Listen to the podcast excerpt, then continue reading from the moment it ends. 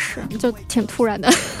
对，想到你就刚刚还预约了今年的体检，嗯，都快忘记还有体检这件事儿了。那感觉就是到下半年开始，突然就好像是按了那个三倍速吧，是吗？我下半年我觉得过得特别痛苦，但是最后这一个月可能对很多人来说有点痛苦，但我却获得了新生。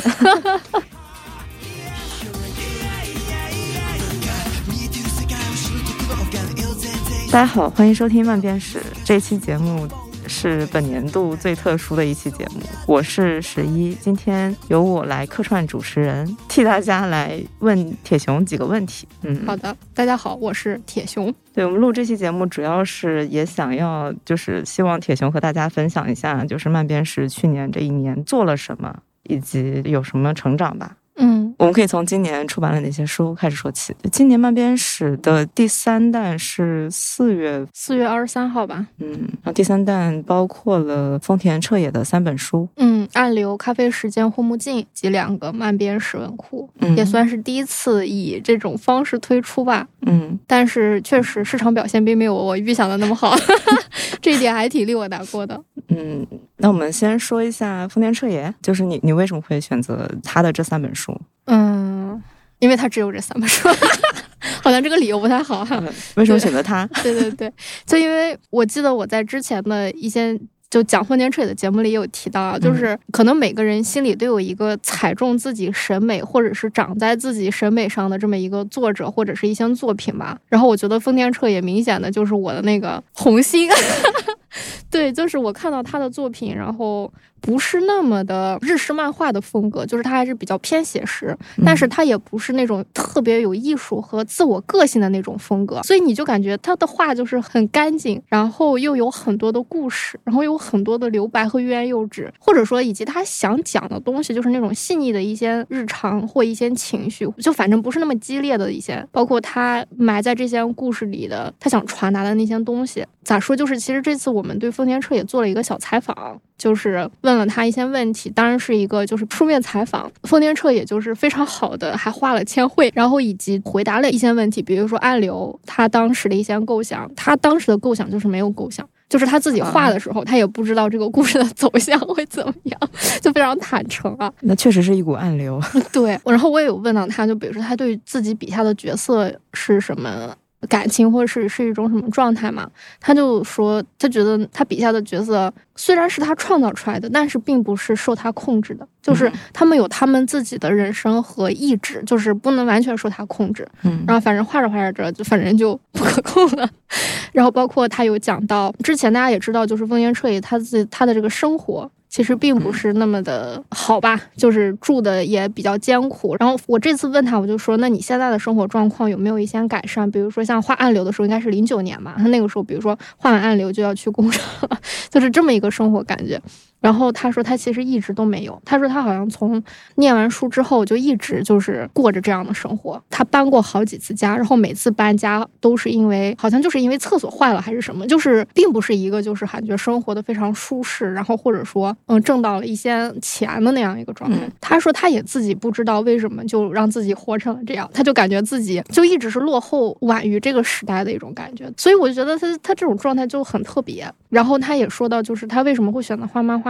虽然画漫画这个工作确实是他做的所有工作里面最辛苦的，但是也是他他觉得他能唯一能做的还不错的，然后甚至是被别人需要的。他觉得自己在其他地方的工作好像都是 自己都是可有可无的那个感觉。嗯，所以听完之后还是就嗯对他有了新的一些感觉吧。对，感觉他这个人是非常有复杂性和有神秘感的。对，所以我就觉得他的人，就从他人，然后到他创作的故事，我都非常的感兴趣。然后以及他自己也在说，他说他也在画一个新的故事，确实他有在画新的，但是他说因为画的太慢了，所以我也不知道什么时候能画完。对，如果有机会的慢面史，会考虑把他牵过来吗？嗯，我我感觉就以他的这个速度，是不是咱们还得再等个五六年？那我们说一下文库，嗯，文库你一开始是怎么想的？去就是构思这样的一个出版的方式？你可以认为它其实是漫编史的一个初心嘛？就我们还是希望能在漫画作品之外去提供一些跟漫画文化或者是漫画知识相关的一些内容，其甚至是这比我们想要去做作品本身更早。嗯，这两部作品就一个是书中老师截稿日要过了，还有一个是长盘庄最后的住户，然后副标题是漫画家们的青春物语嘛。这两个作品比较有意思的就是，他们一个是以手冢治虫为核心，就第一个作者福原一，他是手冢治虫的助手，相当于是一个管助手部门的一个总负责人的一个感觉。他在他身边干了三十多年，就一直到手冢治虫去世。在之前，就是他进入这个手冢制作之前，他其实是。手冢治虫的责编之一，手冢治虫为什么有那么多责编？就是因为手冢治虫在好多杂志上连载，甚至是一度有七八个责编在外面 等他。然后，因为他脱稿嘛，他脱稿的理由倒不是因为他想脱，可能就是因为工作量太大了，他给自己接了好多的工作。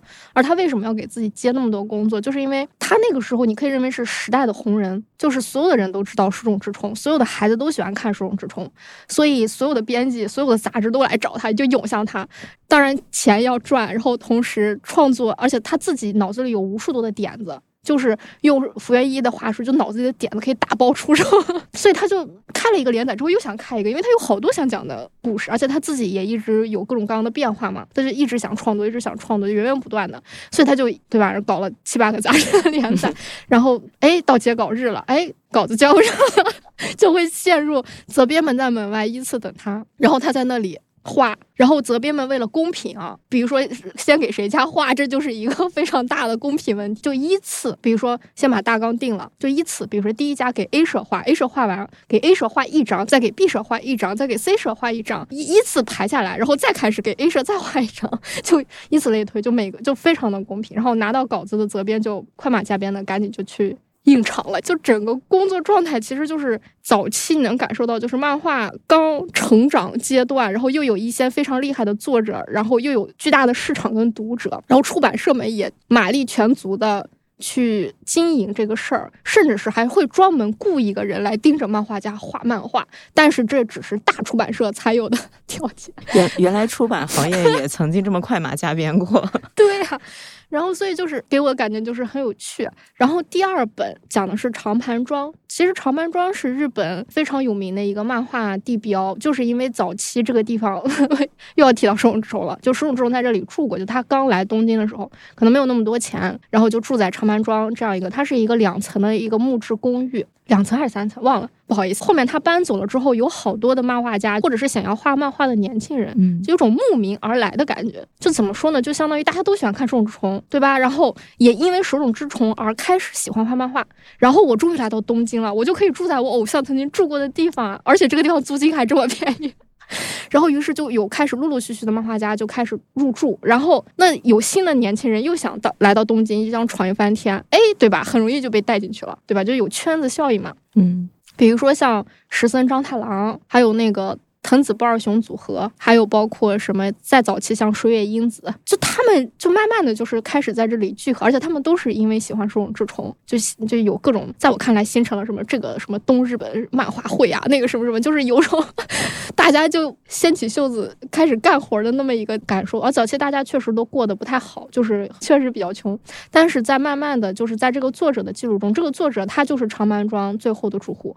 嗯，当然他是漫画住户啊。其实他离开之后，长盘庄里还有一些普通的居民。他在他的这本书里也提到，比如说住了一对年轻的夫妻，然后其中有个小女孩，那个小女孩经常就会跑到他们这里来问他们要吃的、要零食啊什么的，然后就非常可爱。他们有时候就会给他点吃的，而且他妈妈是一个非常优美的女人，所以经常会吸引他们的注意。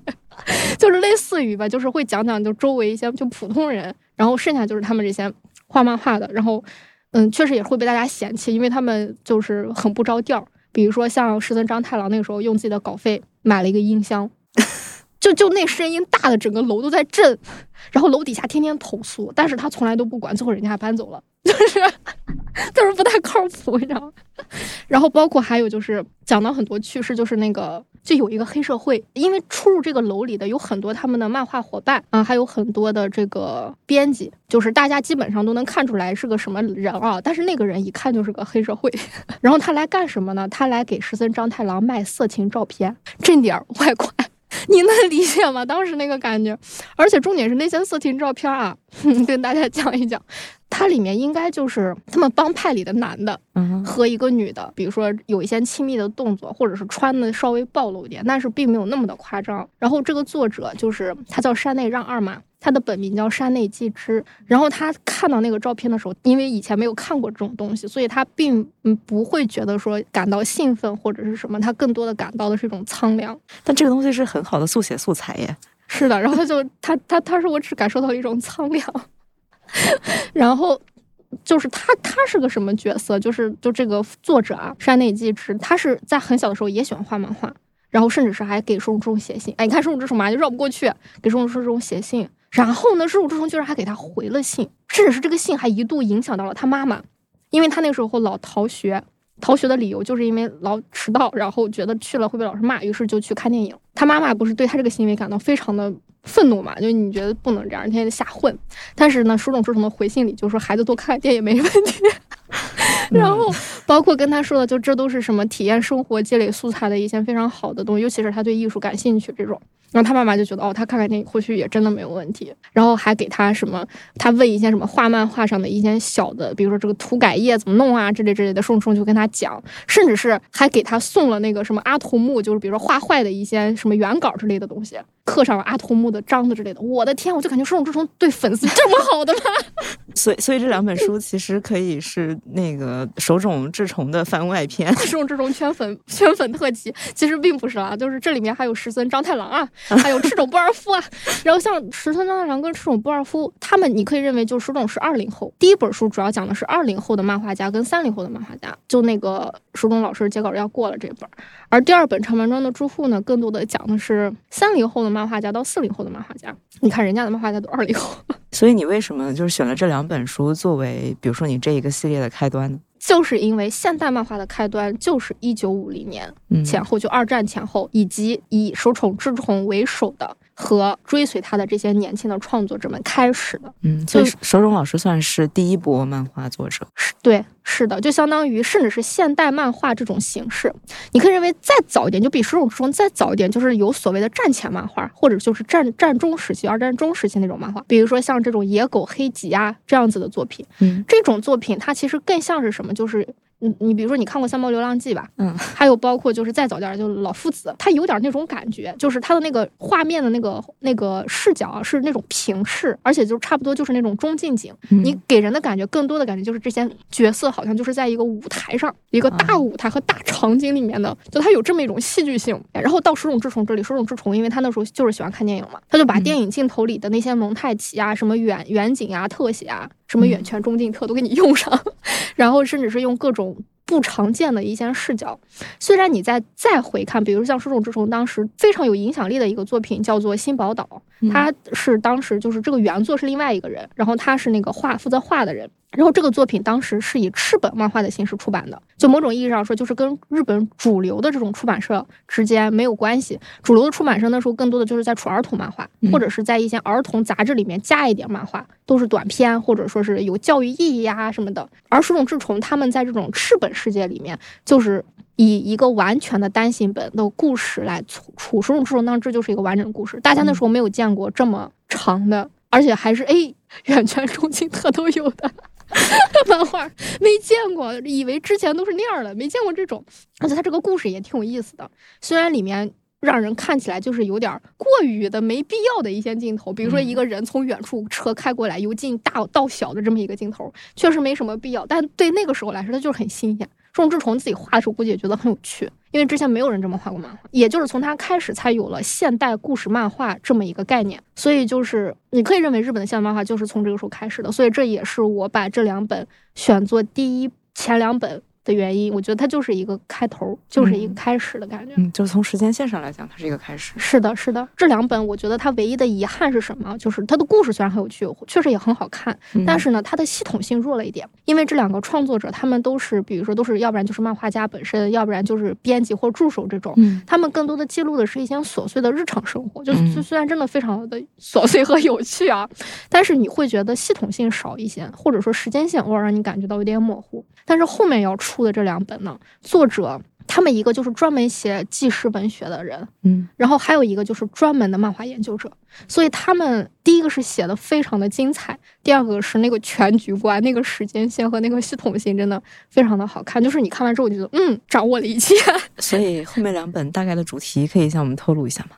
有一本叫《漫画产业论》，这是我最近刚编完，就是我非常喜欢。这本基本上就是把日本漫画的这个产业刚起始到，比如说它从五十年代一直到千禧年，嗯，之间整个日本漫画发展的脉络，就是给你讲述了一遍，而且他讲的非常有意思。比如说他讲为什么，比如说外国人对日本人看漫画这件事感到特别奇怪，就比如说哇，为为什么感觉日本人有种全龄都在看漫画，对吧？就是年轻的小朋友在看，然后年轻的大朋友 也在看。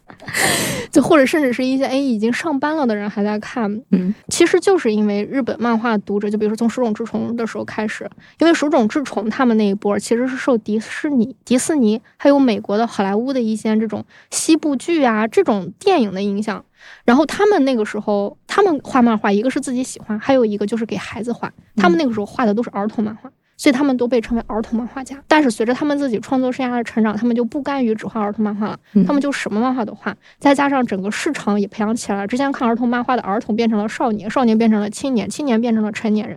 这些创作者们也就会要跟上他们的步伐去创作适合他们年龄的作品了嘛。嗯，所以《缠论》这一本的作者是他叫做中野晴行。他就是一个专门的漫画研究者，他自己也说了，就是说他其实，在刚开始写这本书的时候是九几年，那个时候的日本的漫画产业，你真的就可以认为是蒸蒸日上，就一本少女漫画能卖上亿本，你敢信？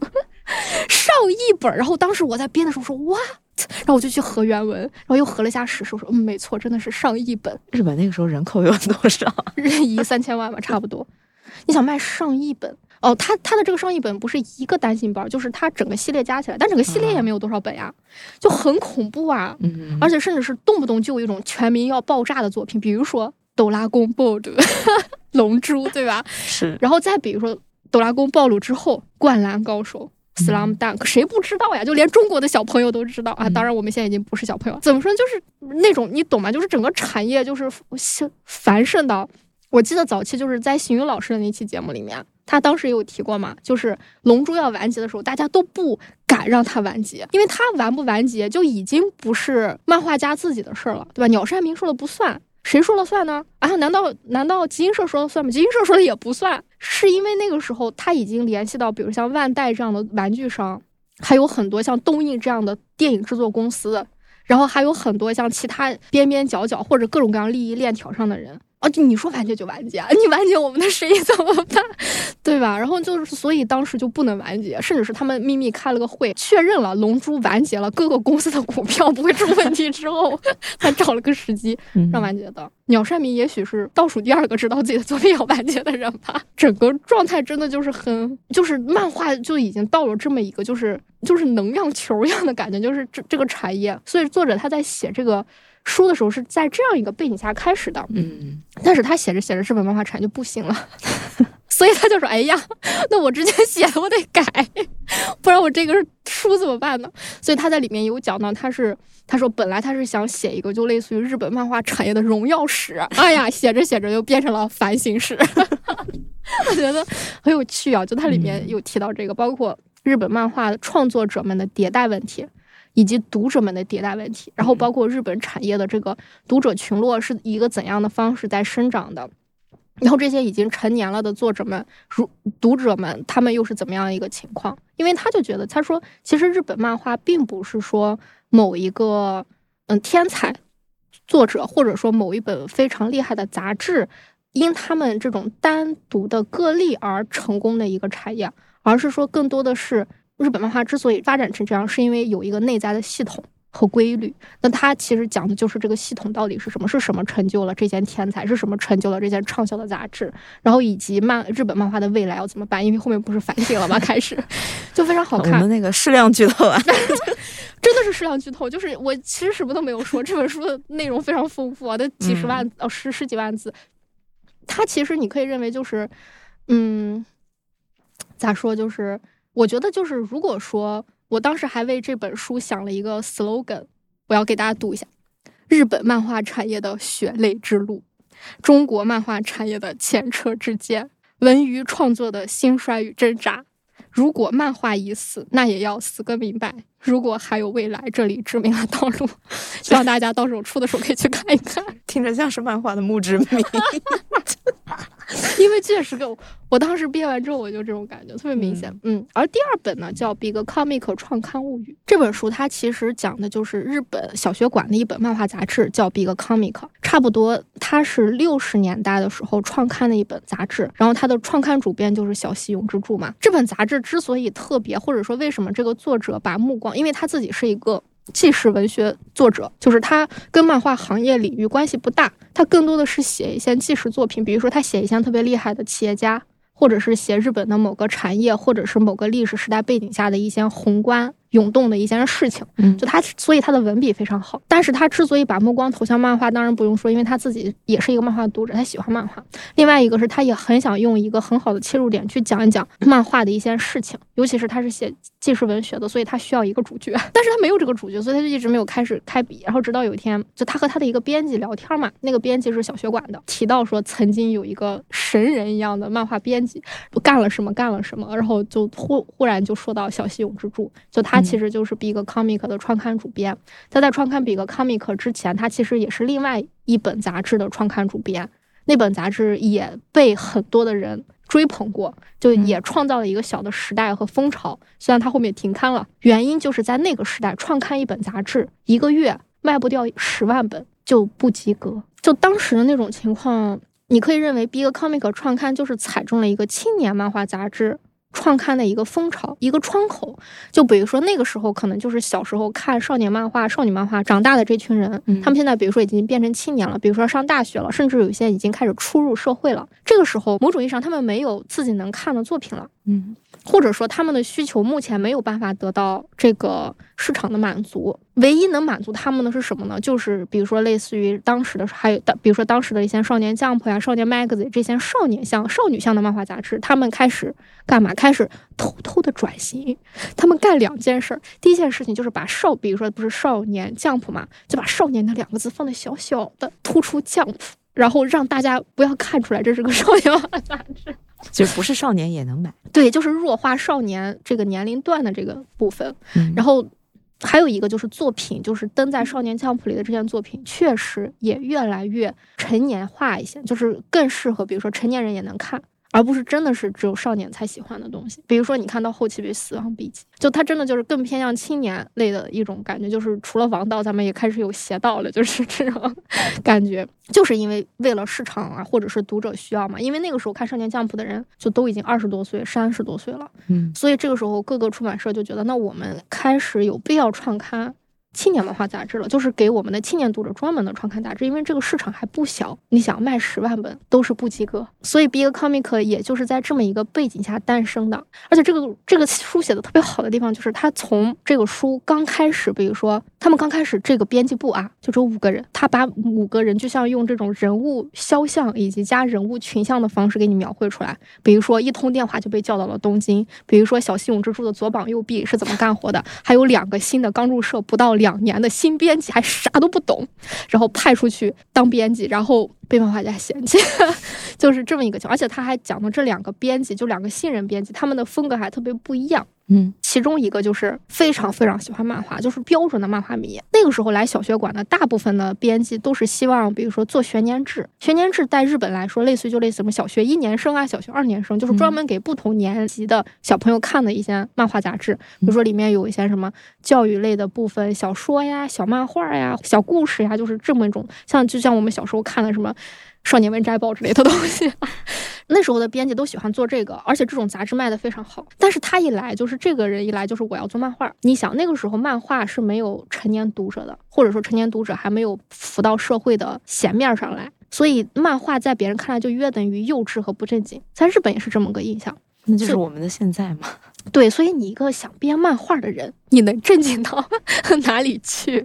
而另外一个人就是他不喜欢漫画，或者说他更喜欢那种图像类的或者是视觉类的杂志。然后他自己也是一个时尚达人，了解各种各样的信息，什么最时髦、最先进、最有趣的东西，他都第一手掌握。然后他也是他们公司为数不多开车上下班的人，就家家境也很好，买什么飞利浦小音箱之类的东西，就是，就是就是他把每个人物的性格都写得很好。就这五个人来做这本杂志会做成什么样呢？然后经历了什么呢？然后然后这是他的第一章哈，他的第二个部分就开始讲，不是当时为了创刊嘛，就讲小西永之助是如何构思这个创刊号的，就是他想要做一本怎样的青年漫画杂志，然后以及在这个过程中他最终是怎么去定位的。比如说，他希望能做一本经得起成年人鉴赏的杂志，也有点去掰大家对漫画的那种偏见和刻板印象的那么个意思。但是那个时候，说实话，没有青年漫画家，就是画青年漫画的漫画家没有，大部分都是画儿童漫画，所以他就去怂恿他们。哎，你看你这儿童漫画画这么多，你是不是腻了？对吧？你要画点跟你年龄、跟你自身的年龄和人生经历、阅历相仿的作品啊，对吧？然后你看也有。读者啊，什么什么，再加上你看我们小学馆啊多么雄厚的支持，然后就说动了，就是某种意义上，他选择的就是在少年漫画领域和儿童漫画领域都非常出色的作者，而且有很强的作品驾驭能力、构思能力、创意能力，包括以及成熟的职业素养。然后这五个人分别就是手冢治虫、石森章太郎、水木茂、白土三平。嗯，白土三平可能很多人不知道啊，就是白土三平是一个什么漫画家？就是他其实是当时日本在 Big Comic 创刊之前有一本漫画杂志叫《Gallo》，可以直译成狼牙。嗯，《Gallo》，Gallo 其实就是白土三平的作品给撑起来的作品。然后他自己其实这本杂志虽然主编是另外一个人，但是这个办杂志的钱都是他稿费。你可以认为他就是，如果说，比如说像那个石森章太郎，你可以认为他在画风和故事构思上可能跟手冢治虫有相似和一脉相承的地方，但是白土三平和水木茂明显就是从赤本漫画出来，然后就是更接地气，非常扎实，而且一开始就是做故事漫画，不太去迎合。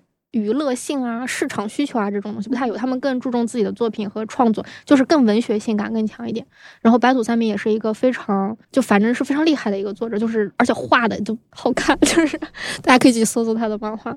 还有一个是斋藤隆夫，嗯，他有一个很厉害的漫画作品叫《骷髅十三》，就是一直连载，一直连载，一直连载到现在。都还没完结，就是怎么说呢？就是这五个漫画家，比如说像斋藤隆夫，可能很多人也不太熟悉啊。但是小西当时去找斋藤隆夫，就是因为斋藤隆夫是早期非常非常为数不多的开始以工作室和组织为形式进行漫画创作和制作的漫画家，所以他那个时候就很希望斋藤能给在这个杂志上进行每个月一百页的大连载。这个事儿，他觉得除了斋藤隆夫以外，没有任何一个漫画家能完成。我刚刚搜了一下，他说他是日本漫画界的活化石。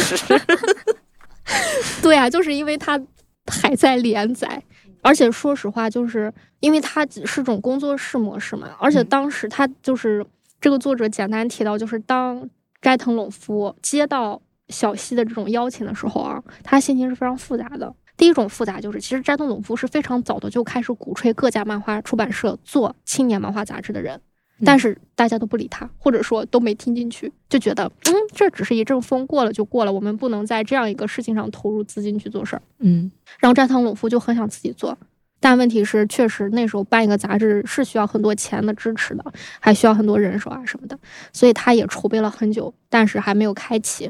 结果小学馆决定要做了，哎呀，就是这个感觉就很复杂，嗯嗯，而且当时小西就是一开口就是个一百页，你一听到一百页，你什么感觉？你就感觉哇，当时斋藤隆夫的哥哥给他当经纪人，包括负责他整个公司和工作室的运营嘛，他哥哥说的第一句话就是不行，这已经超过了人类生理的极限，但是斋藤隆夫还是应下来了，因为这是他想做的事儿嘛。然后这相当于第一个稿不就约成了嘛，对吧？第二个稿就是石森章太郎还有水木茂他们，但是后面就发生了，其实小西只想给石森章太郎，比如说六十页，但石森章太郎说我能不能画八十页？然后小西说那就完了，那这个 其他人就没得画了。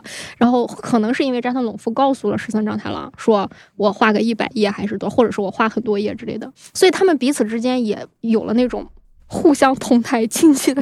竞争关系，对那种火花就开始出现了。所以这个杂志就是在所有人的这种，你想这么五个优秀的漫画家，然后以及他们的就是这种互相竞争、同台竞技的这么一个状态下诞生的。而且这个杂志最有意思就是，当时的漫画它开创了两个先例吧。第一个就是他们开，就是他们请了一个画家来给这个杂志画封面，就相当于这个在漫画杂志里不太多见，因为漫画杂志基本上就是我就用一个内文的什么插画呀或什么的来做封面，但他们就是专门去找一个画家，就是还 很有名的画家，本质上是干什么？在我看来啊，本质上其实就是在塑造漫画的文化合法性啊，而不是说漫画漫画不是什么地摊货啊，不是小朋友幼稚的读物，而是说它是可以有文学和艺术鉴赏价值的，这是符合 Big Comic 创刊思路的吧。然后第二个就是第一次开始用平面设计师来设计封面，早期大家都是随便弄一弄吧，可能就排一排，但是这个就是认认真真的找了设计师来设计封面，所以这个书里他有专门的讲到，后面他们又换了一个插画师，因为前面一个插画师病逝了，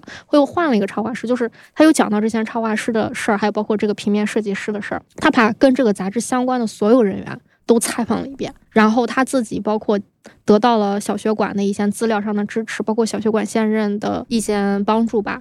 原因很简单，就他刚开始做这个事儿就是很不顺遂，就是没有人配合他啊。去小学馆说我要看你们资料，小学馆说你谁？说比如说采访，比如说采访白土三平、白三平，就说我不接受采访。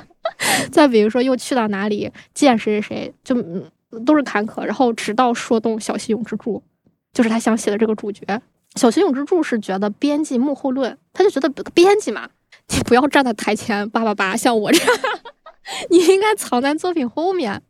然后，所以我不接受采访，我也不想说那么多。我觉得我只是把杂志、把作品做好就可以了。但是可能因为那个时候小学勇之助年纪也比较大了，然后同时他确实也想要客观的记录一些事情，因为丢失掉确实很可惜嘛。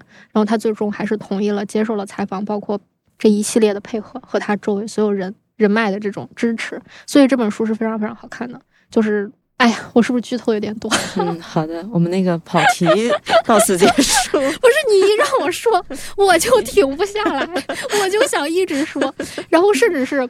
不是，还要 继续？我不继续了，我就给总结一下吧。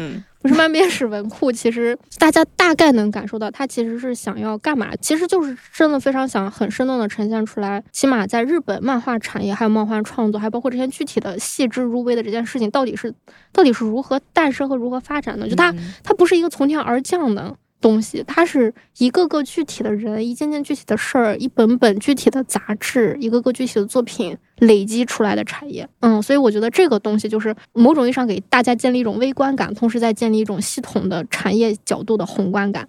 这个是我很想做的。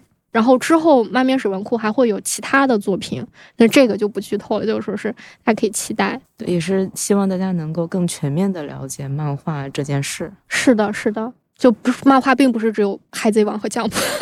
然后我们接下来说一说，算是最近出的这一弹，嗯，就第四弹，对吧？第四弹想在东京买个房子。嗯嗯，这一期我们还录了一期共读会，来分享一下为什么选择它吧。其实我一直都很希望做一个非常好的故事漫画，但是呢，大部分这种比如说作者风格过强或者是艺术风格过强的作品，它的故事性。就会弱一点。然后在我寻找故事漫画的过程中，我就其实这是一个非常非常偶然和无意间发现的作品。当时我看完，因为这个书的原名叫做《Princess Maison》，就是公主公寓，直译过来的话，我当时看到这个名字，我说这是什么东西，不想看，就是有一种嗯强烈的排斥。然后再加上池边葵。是谁也不知道。对这个名字，特别是有一种那种刻板印象中的少女漫画，就那种感觉。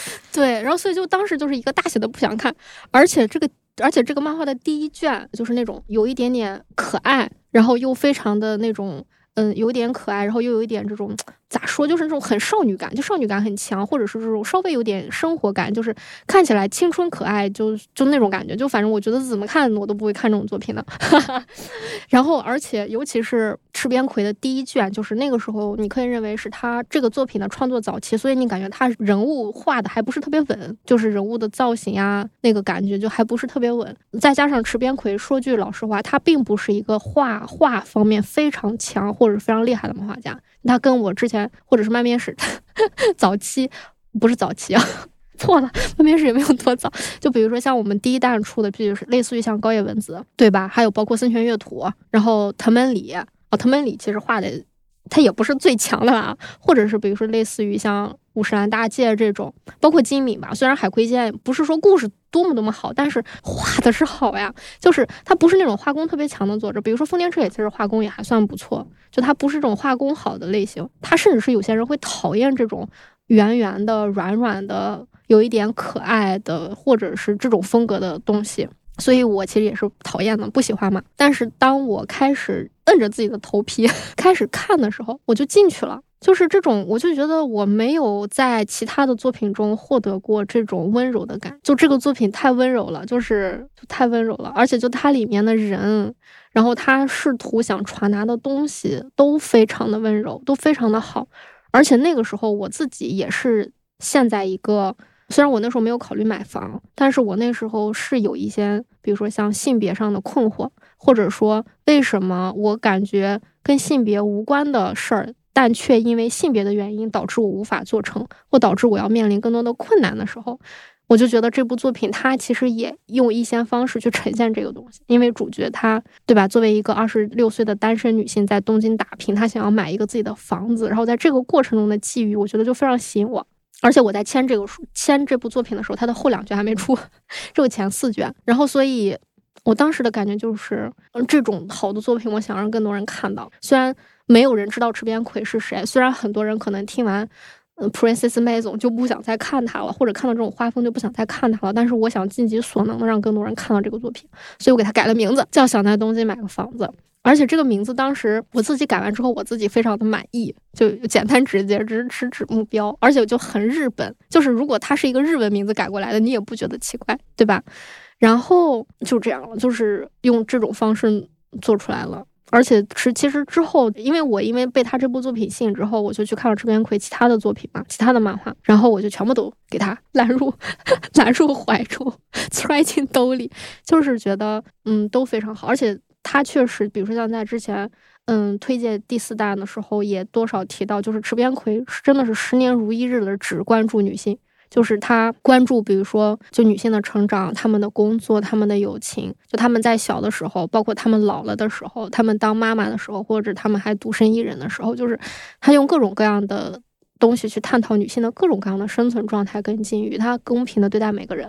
就是此外呢，他笔下的男性角色也不讨人厌，就他笔下塑造的男性也很有意思。整体来说，就是。是一个非常少见的漫画家，就在日本现阶段，我还没有找到类似于像他第二个这样的漫画家。就日本也有很多其他的，像他这个可能他这个年龄上下的这样的女性漫画家。这些漫画家里没有人像他一样十年如一日的只关注这个题材，大家可能画着画着就去画点别的，或者是画的那个角度，要不然角度非常小，要不然塑造的人物有非常强的价值倾向性。就是他没有办法提供一种多元的价值观跟多元活法的参照，然后在此外，就是可能在同所有类型的这种画风里，赤边鬼确实是画的不错的。综合来说，他确实是我觉得各方面都很符合我选题标准的人呀。对，就是看他好几部作品之后，你会觉得，就是我脑中就会浮现一个就是温柔的年长的女性的形象。嗯嗯，虽然说搜不到他的任何信息，对他也是一个神秘的作者，对信息非常少，可能他也是那种作者幕后论吧，可能不出头露面，就默默创作。而且他现在其实也还在继续连载他的新作，就继续还奋斗在创作的第一线，我觉得也很值得令人敬佩。嗯，好，那我们除了作品以外，我们再聊一聊漫编史这一年还做了哪些事吧。嗯，其实今年一年还挺波折的，就是我们举办了几场线下活动，还有几场没有成功举办的线下活动。对，是因为疫情来了，又因为疫情走了，各种原因。要不然从头说一下，就是其实除了书以外，今年。还做的就在我心里是个事儿的事儿啊！嗯我觉得首先就是可能我们为这两弹的作品，就第三弹和第四弹，然后做了发布会。然后此外就是呃，还专门的做了一场线下活动，就是为丰田彻夜。嗯，其实说实话，今年是想做更多的线下活动的，但就是你在北京，假如说我们想在北京做线下活动啊，很有可能北京就不行。朝阳区整个给你封掉，做不了。如果是想在外地做线下活动，其实这次确实是也有这个也有这个机会，嗯，但是就是临了两次临了，就说要不然延期了，要不然取消了，原因都是因为疫情，嗯。然后唯一做成了的就是那个落日书展，就是六月份的时候，当时在广州，不过我们没去，就去不了，去了就回不来，拜托了远方的同事，就是帮我们筹划筹划。他一个人扛下了所有，真的不容易。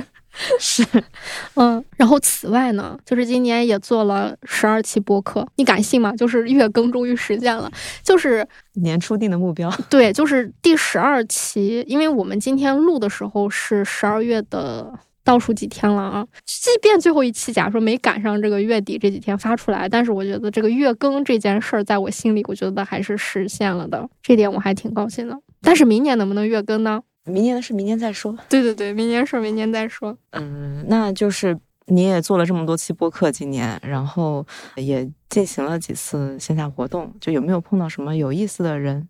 我觉得播客的话，确实，我觉得这次每次的嘉宾，在我看来都是一种非常好的相遇吧。嗯，用这个词怎么这么矫情呢？但确实是这样。比如说，类似于像南宫红，还有塔塔君，还有包括。塔卡西 就是录耽美漫画的那一期，就是怎么说呢，会让人有种哦，原来其实录播客，我那时候一直都觉得播客是一种冒险嘛，就因为有的时候我们虽然会准备大纲，但是大纲其实也只是一个大纲而已，就是不会严丝合缝的按着它，更多的还是期待，就像一场冒险一样，就是我们知道从哪里出发，但是我们不知道会抵达哪里，然后在这种交流和碰撞的过程中，能聊出什么来。对我来说是我最期待的，所以我觉得遇到新的人，然后又跟他们聊出新的东西，然后这些东西又能去激发出来听到的人自己的一些想法还是什么的，我就觉得做这件事情就挺快乐。但是月更就，你，对对对，就是就挺令我难忘的。就如果要说一定要说一个具体的人吧，嗯嗯，我说谁呢？我说两个人吧。嗯，呃，一个就是我说三个人吧。好的，一个就是嗯塔卡西，嗯，对，其实我跟他也没见几面，他真的就是能量充沛，就是我很少见他这种这种类型的女孩儿。嗯，我之前见的女孩儿就是比如说，嗯，可能有这种身为女性的这种。打引号的矜持感，或者说是希望维持一个自己的体面还是什么的，或者人设什么的，就大家好像多多少少会有这方面的顾虑吧。嗯，但他是没有的，就他让我感觉就是非常的好玩儿，然后非常的纯粹。嗯，虽然他可能他也不会说百分之百的把自己袒露给你，但是他的那种好玩纯粹，包括他希望讲述的东西，他想研究的东西，他想传达的东西，在我看来都就反正给了我很多力量。就我觉得这个是让我特别印象深刻的。比如说，其实，在跟他聊之前，我自己也对耽美漫画有一些自己的思考。嗯，但是我那个时候更多的考虑是耽美漫画是不是一种厌女？嗯，因为很多人会说，比如说像耽美漫画里，它是没有女性角色的，或者是某种意义上它是更极致的木男，或者说是更极致的推崇于男性，塑造美好的男性。同时，里面的很多女性角色可能是那种集各种讨厌。标签或者特质为一体的这种，会有人说，就耽美化是不是一种厌女啊？等等等等。但是那天跟他聊完之后，我就觉得，就其实完全不是的。比如说，重新意识到耽美漫画是什么样。就如果大家感兴趣，可以去听听那期节目。但那期节目就真的只有在嗯网易云音乐这个平台上有卖面食的，其他都没有。为啥没过审？就因为那期尺度有点大。对，然后这就说到尺度大这个事儿，就是跟他聊的时候，你就有一种性去耻化的感觉。嗯，就是他是非常坦诚、坦率的跟你去聊性这件事儿。嗯，就是女生们之间虽然也会聊吧，但是我总觉得大家保持着一点矜持和体面。但是你跟他聊，没有，就是就是敞开了说，甚至是甚至是那个尺度大了，你想不过审。所以我就觉得这个让我印象非常深刻，就让我又重新审视了自己的这个这个，一个是性性别上面的耽美文化上的思考，还有一个就是自己在性耻化这上面的一些思考。嗯嗯，就很有趣。下一位嘉宾就是可能这期节目的上一期节目，嗯，然后是聊欧美漫画研究和漫画产业的一个，然后这个嘉宾怎么说呢？就是他不让我叫他本名啊，然后我们就说他的另外一个名字叫枷锁好了，就是他希望对外公开的名字，就像你一样，嗯，大家都有一个马甲。他让我印象深刻的就是漫面史之前大部分的嘉宾都是这种我们主动邀请，对吧？或者说我们觉得哎，他能跟我们聊点。什么先主动邀请，或者说大家一起聊聊，看看从哪个角度切入一个话题。但枷锁是直接发了一份邮件，而且这份邮件直接附带大纲，就是我想和你聊聊，对，然后我想跟你聊这些，贼清楚，然后附上了自己的微信。然后我就毫不犹豫的加了他，因为那些他想聊的话题，包括他列的大纲，都让我非常感兴趣。他说你要是感兴趣的话就加我，然后嗯，我就有种被钓了鱼的感觉。然后其实刚开始并没有抱太大的期待，因为就觉得可能你写的是一方面，你输出是什么样子，包括这个话题能不能以一种比较有意思的方式讲出来，这个是我比较担心的嘛。但是跟他。电话聊完之后，我就觉得，嗯，确实这是一期值得聊的节目。他现在是在巴黎念博士，但是他有漫画方面的研究，同时他想做这种跨媒介的研究，比如说漫画的改编，或者说是漫画在其他媒介上的什么什么具体的这种。然后大家感兴趣的话，就可以听那期节目。嗯，然后给我的感觉就是。第一个就是我其实对欧美漫画有非常多的误解或者是盲区的，他基本上是试图就用他的这种知识和他的这种储备，帮我把这些盲区或者是误误解给解开了非常多。嗯，就我这种哇，突然间地图解锁了好多格，很开心的感觉，这种开心让我就记忆比较深。但是跟他聊完之后，我又非常的丧，就怎么说这种丧，就是因为。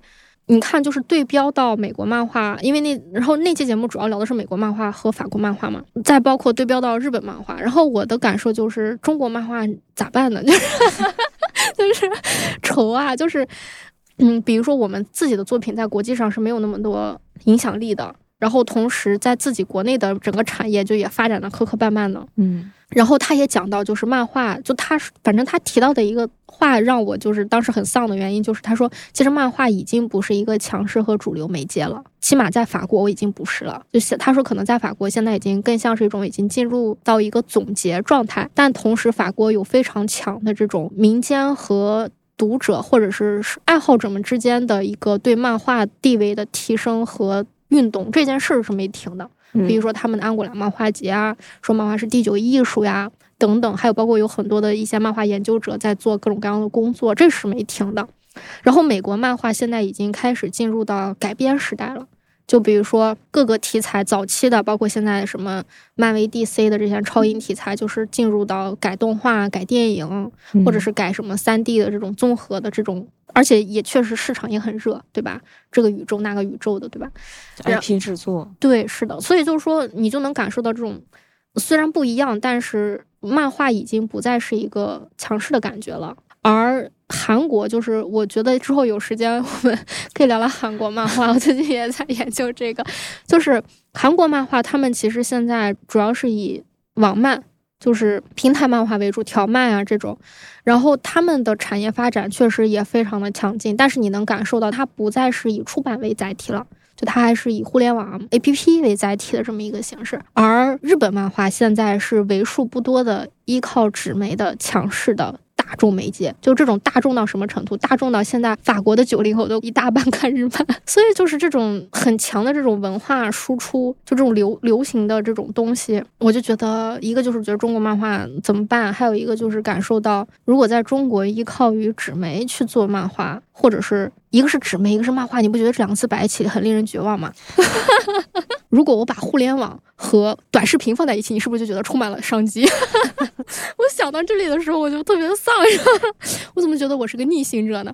但是后面就是在整个都聊完之后，然后他就又从他的角度，就是我觉得可能是因为他不想我这么丧吧，然后就是。做做了一些补充，比如说他就在研究，都属于这种后验式的，嗯嗯，对吧？都是马后炮嘛。以前的事情你可以借鉴，但他其实是没有办法来影响到真正影响到未来的。然后再比如说，他就说他之所以发那个邮件，包括想录这期节目，就是因为他想要去分享这个东西，包括比如想平常和我聊聊，然后包括去说说漫画这件事儿，他就觉得，如他说如果没有漫面史，他都不知道去跟谁聊。他都不知道去向谁讲述，嗯嗯，所以我就觉得，或许我做的事情，或许慢编史的存在还是有一点意义的吧，就有这样一点感觉，就这种很复杂的心境，就是最近还挺明显的，嗯嗯。然后第三个让我印象深刻的人就是桑丘书店的老板，嗯嗯，就是我们不是当时做丰年创业期活动是去了天津，然后在桑丘书店，然后那天就是。嗯，跟那个那个书店的老板聊了很长的时间，嗯，就是吃饭的时候聊，吃饭之前聊，因为书店就是我不知道为什么，就是给人的感觉好像就书店也不行了，对吧？快死了，然后或者说现在谁还开书店呢？甚至是书店是不是就是一个已经进入到这种产业结构性困境的这么一个状况里了呢？因为你说我为什么要在书店买书呢？对吧？然后。我为什么不去线上买呢？或者是我在书店看好了，我去线上买。包括书店，它还有这种实体的店租问题等等，还有包括进货压货的问题，它它不是那么简单，它有可能开开就死了，不是你靠什么情怀、靠理想、靠热爱就能撑起来的东西。所以很多人就觉得书店不行了。就就反正就板上钉钉了，突然间，所以我当时去桑丘书店的时候，我就是带着刚才的这些问题去的。我就说你为啥开书店啊？就是就是能活吗？然后怎么活啊？等等。结果他给我的感受就是，他就说其实书店很简单，书店就是零售，是零售的一种。嗯。然后呢，他在开这个书店之前，他在各个零售的这种。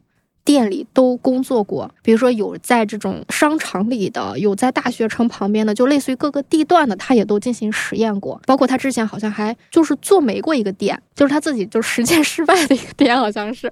所以他总结了一生的经验呀。然后，所以他开这个店，比如说怎么进货，压多少货，包括书店，比如说除了书，可能还有文创，可能还有咖啡这种东西。那这些东西大概的配比要怎么做？我要怎么管理？然后以及，比如说我要卖什么样的书，就是我这个书店希望给来我店里的人提供什么样的体验和希望带给他们什么，就要大考虑的非常细，类似于就是所谓的书店品牌化的这些，就但是它不是那种。网红书店或地产书店的概念啊，而且包括它这个店和其他就是在那条街上，那条街上有一些，比如说有一些这种酒吧，然后有一些西餐厅，嗯，然后还有一些就是这种嗯咖啡馆，反正就是有很多，还有一些精酿啤酒，就类似于这些店，就是他们彼此之间，这些老板们也会经常的聊聊天。那些人打烊了来他店里买本书，然后他打烊了去人家店里喝杯酒，反正就是，就怎么说，就是有一种这种。当地文化圈层的那样一个感觉，甚至是他们也在考虑去做一些当地文化内容的出版，而且我可以直接在我的店里销，而且他把自己和其他类似的文化性质的店连接起来，大家可以互相的宣传跟推荐。就我去逛一个地方，其实我就能逛很多个地方的那样一种感觉。我就觉得确实啊，书店怎么会死呢？感觉他去不同地方工作，就像是读了读了一个 MBA。学成归来，然后开了一家书店。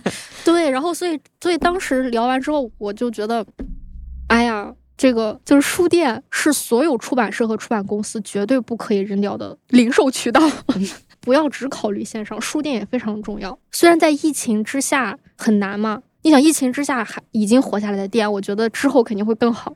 所以我就当时我就有种，哎呀，我要去各地的书店里逛一逛，我要去各个城市的书店里看看，甚至是去做做活动，去见见当地的读者们。但是，嘿，去不了，疫情锁死了。明年应该就可以了。对，觉得明年或许应该可以了。对，反正就是，嗯，就简单说吧，反正就这三个人吧。其实还有好多好多，啊，但是，呃，介于时间原因，先说这些。嗯，那我们来说一下，比如说去年这一年，你觉得慢编史有哪个方面的成长？慢编史的成长啊，首先慢编史有四弹了。嗯，就是可能很多人觉得你这四弹，但是对我来说，double 啊，就是比第一年又多了两弹。而且你要知道，我们的一弹就有五本书呢。嗯，第二弹还有六本呢。对呀，我们今年做了十一本书呢。嗯，就是这在我看来是一个很厉害的事儿呢。这样说好吗？对 对，慢编史来说，对也也给他们找到了比较合适的呈现的方式。对，我觉得就是首先就是我们又 double 了我们的产品，这个在我看来是一个很大的成长。虽然它不是指数级上升，但是这种小小的积累也很重要。嗯。然后第二个就是我们这次尝试了海报之外的周边。嗯，其实我一直。都很想做海报，我在之后 还很想做海报，但是各种各样的原因，包括这个书本身的特质啊，或者是一些客观条件，结果都没做成。但是也做了海报之外的新尝试，比如说像第三弹，我们就做了咖啡杯。那个杯子，说实话，就是还是获得了一些读者的认可。就是大家会觉得这个杯子做的还很很有意思。说实话，那个杯子做的我真是头秃，就是因为前前后后有非常多的细节。比如说，当时不是还写了一篇文章嘛，就是讲一个咖啡杯是怎么诞生的，就是把前前后后的一些事儿写了。但是那个其实也就只有百分之八十，还有百分之二十的事情就是太琐碎了，就是琐碎到就就都无法写，琐碎到我写出来你就只想把它关掉。那现在说一说。嗯，怎么说？就比如说，类似于非常细致的跟作者去谈稿费要怎么办，啊，权利归属问题，这个其实就是非常重要的基础。但是这个东西你就得谈清楚，就来来回回的，就是确认。然后再比如说，那个时候我心里还很忐忑，比如说我当时让我是白画了三个图嘛，就是想要这个杯子就是像动，就是像动画一样，一个关键帧一个关键帧这样转过去就很漫画感。但是打样打出来之后，就发现就有点多。嗯，然后我就想，那另外两个画要怎么办呢？浪费又不行，又不好，我觉得你就得想啊，它还能用在哪里呀？就头就快想秃了。然后结果后面就比如说跟做盒子的设计师，还有包括做卡片什么的，最后就觉得哦，那要不然就用在这里，就是让它以一个立体的方式去呈现这种动态的感觉，而不是只在一个单纯的杯面上。那这种东西其实也都是在，就是是一是经过了各种头秃或者是偶然的。沟通中才确定的事情，就是，嗯，都不是很快乐，但 都很必要，嗯。但整个来说，这个杯子我自己很喜欢，然后我也希望，就是如果已经买到的人，就一定要用起来，然后甚至是可以再买一个送给自己的好朋友。然后第四单就是做了一个户型图方巾，这个户型图方巾是这样的，就是当时我们不是有一个这个方巾的宣传语嘛？叫做虽然没有办法送你房子，但是可以送你一个理想房源的户型图，对吧？就我为什么会想到这样一个宣传语呢？就是因为总有一个人老让我送他一个房子，但但是就是有点半开玩笑的意思吧。然后我就说，我就说，哎，我可以送你一个理想房源的户型图。结果这个人啊，到现在为止，嗯，都没有要这个房子。嗯，他说不行，户型图不行。必须是方，我说行吧，就反正有这么一段小插曲吧。其实，在早期做这个方啊，就是这个方巾比做这个杯子要坎坷一百倍，所以我都没有办法用文章去讲述了。我觉得不要说大家不想看，我自己都不想写，太烦了。比如说早期当时的设想是风吕夫，结果受到周围所有人的反对，大家就觉得风吕夫是什么？我说风吕敷是什么？不知道吗？怎么能不知道风吕敷？可是他们就是不知道。大家就说风吕敷这个东西太日式了，或者说风吕敷这个东西已经不符合当下的应用场景了。现在谁还用风吕敷呢？大家都用塑料袋和包。然后我就啊，好吧。后面又开始找布料，就是在找布料的过程中也好多好多事儿，就是一直都没有合适的布，要不然太厚，了不然太透，了不然太贵了。然后反正都不合适。然后最终坎坎坷坷的就是。终于找到了一种还能用的布，但是这个布就是它是那种稍微稍微有点透，可能洗完之后因为是棉嘛，它可能还会有点点皱。它其实也不是一个最完美的，但是对方也没有办法给出最完美的了，因为我们的时间期限已经卡在那儿了，也没有时间给他去找更多的布打更多的样，包括后还有后续生产，因为前面就各种破事儿堆在一起，耽误了太多时间了。所以就这个布，就这个就这个方巾，它在我看来还不是一个。百分之百像杯子那样，我觉得还算比较完整的呈现。对，它还欠一点，但问题就是我们已经尽己所能了。然后同时，我自己比较喜欢的就是，我最终把它定位成方巾，就是它其实是可以作为一个小的单品，就是你可以把它用在挂在或者装饰在各种地方。只不过我觉得。现在的大家哦，就是就或者是一些读者吧，每个人都有自己不一样的生活习惯，或者是审美趣味，嗯，然后这个东西就很难办。就比如说杯子，大家都知道，我就喝喝水对吧？那你块，你给我一块布。怎么办呢？我是把它挂在我的床头，我是把它贴在墙上，我还是把它系在脖子上，我还只是把它团成一团擦鼻涕。I don't know。所以就是每个人都会有自己的用法。然后我很想干的就是说，我们到时候拍一组时尚大片儿，给大家演一演这个布怎么用啊？因为其实你看卖衣服还是卖什么东西，就是这种或者是这种非特定性实用的东西，确实是需要一些所谓的范例的。但问题是到现在为止，这个范例我们还迟迟没有生产出来。哎，就是这块是有点遗憾的，感受到了一种，对它也可以回归初心，变成风吕敷，但大家又不用风吕敷，而且它其实已经不能当风吕敷了。就是我们选的这个布布的类型，它已经不适合当风吕敷，只能当方巾。方巾真的是一种时尚单品，嗯，希望时尚界的人士帮我们来科普一下。除了这种什么触摸触摸漫画的不同的方式，就是还有什么想要分享的吗？嗯。你看我们，你看你都忘了你的问题是什么，开始瞎说。你的问题是外面是这一年的成长，对。看看这个主持人的素质，这个主持人，主持人自己问问题都问，把自己问进去了。对，还有什么其他的成长想和大家分享？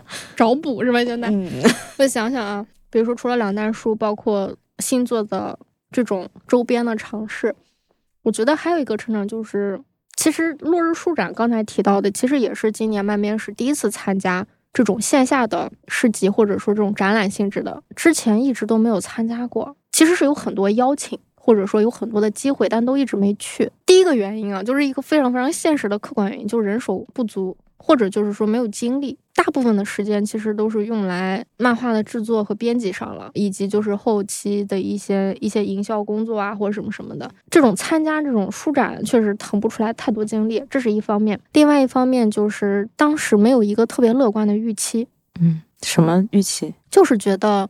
投入产出比或许不高，因为参加一个书展要投入的东西其实还挺多的。比如说，你得有人，对吧？你就不管是你自己还是你要找别人，你至少得有人在那儿待个两三天，然后前前后后的操心。第二就是说，你还得设计出来相关的一些物料和周边，来去为这个特定的活动做一些布置，对吧？你不能就只是干站在那儿，大家说你 Who are you，对吧？第三个就是。在线下，大家还是希望有更多的这种交流和互动的，毕竟就是这就是线下的魅力和意义嘛。但问题是，万一你社恐呢？你怎么跟就是是，比如说类似于这种线下的交流和互动这个东西，在我看来很重要，可能需要构建一种模式。嗯，与其说模式，不如说如何在三天之内都保持一样的热情。尤其是如果你遇到一个坏人呢？这当然这个有点开玩笑意思。还有一个就是线下书展，就是你还需要货。就是你得需要书啊，什么东西都摆在那儿，然后如果卖不掉，你还得来来回回的有这种物件上的这种安全上的运输啊什么的。对，就它整个来说虽然不复杂，但是它有非常多的细碎的事情需要操心。嗯，再加上如果它的投入产出比不高，那你就会想呢，那我这三天干点啥不好呢？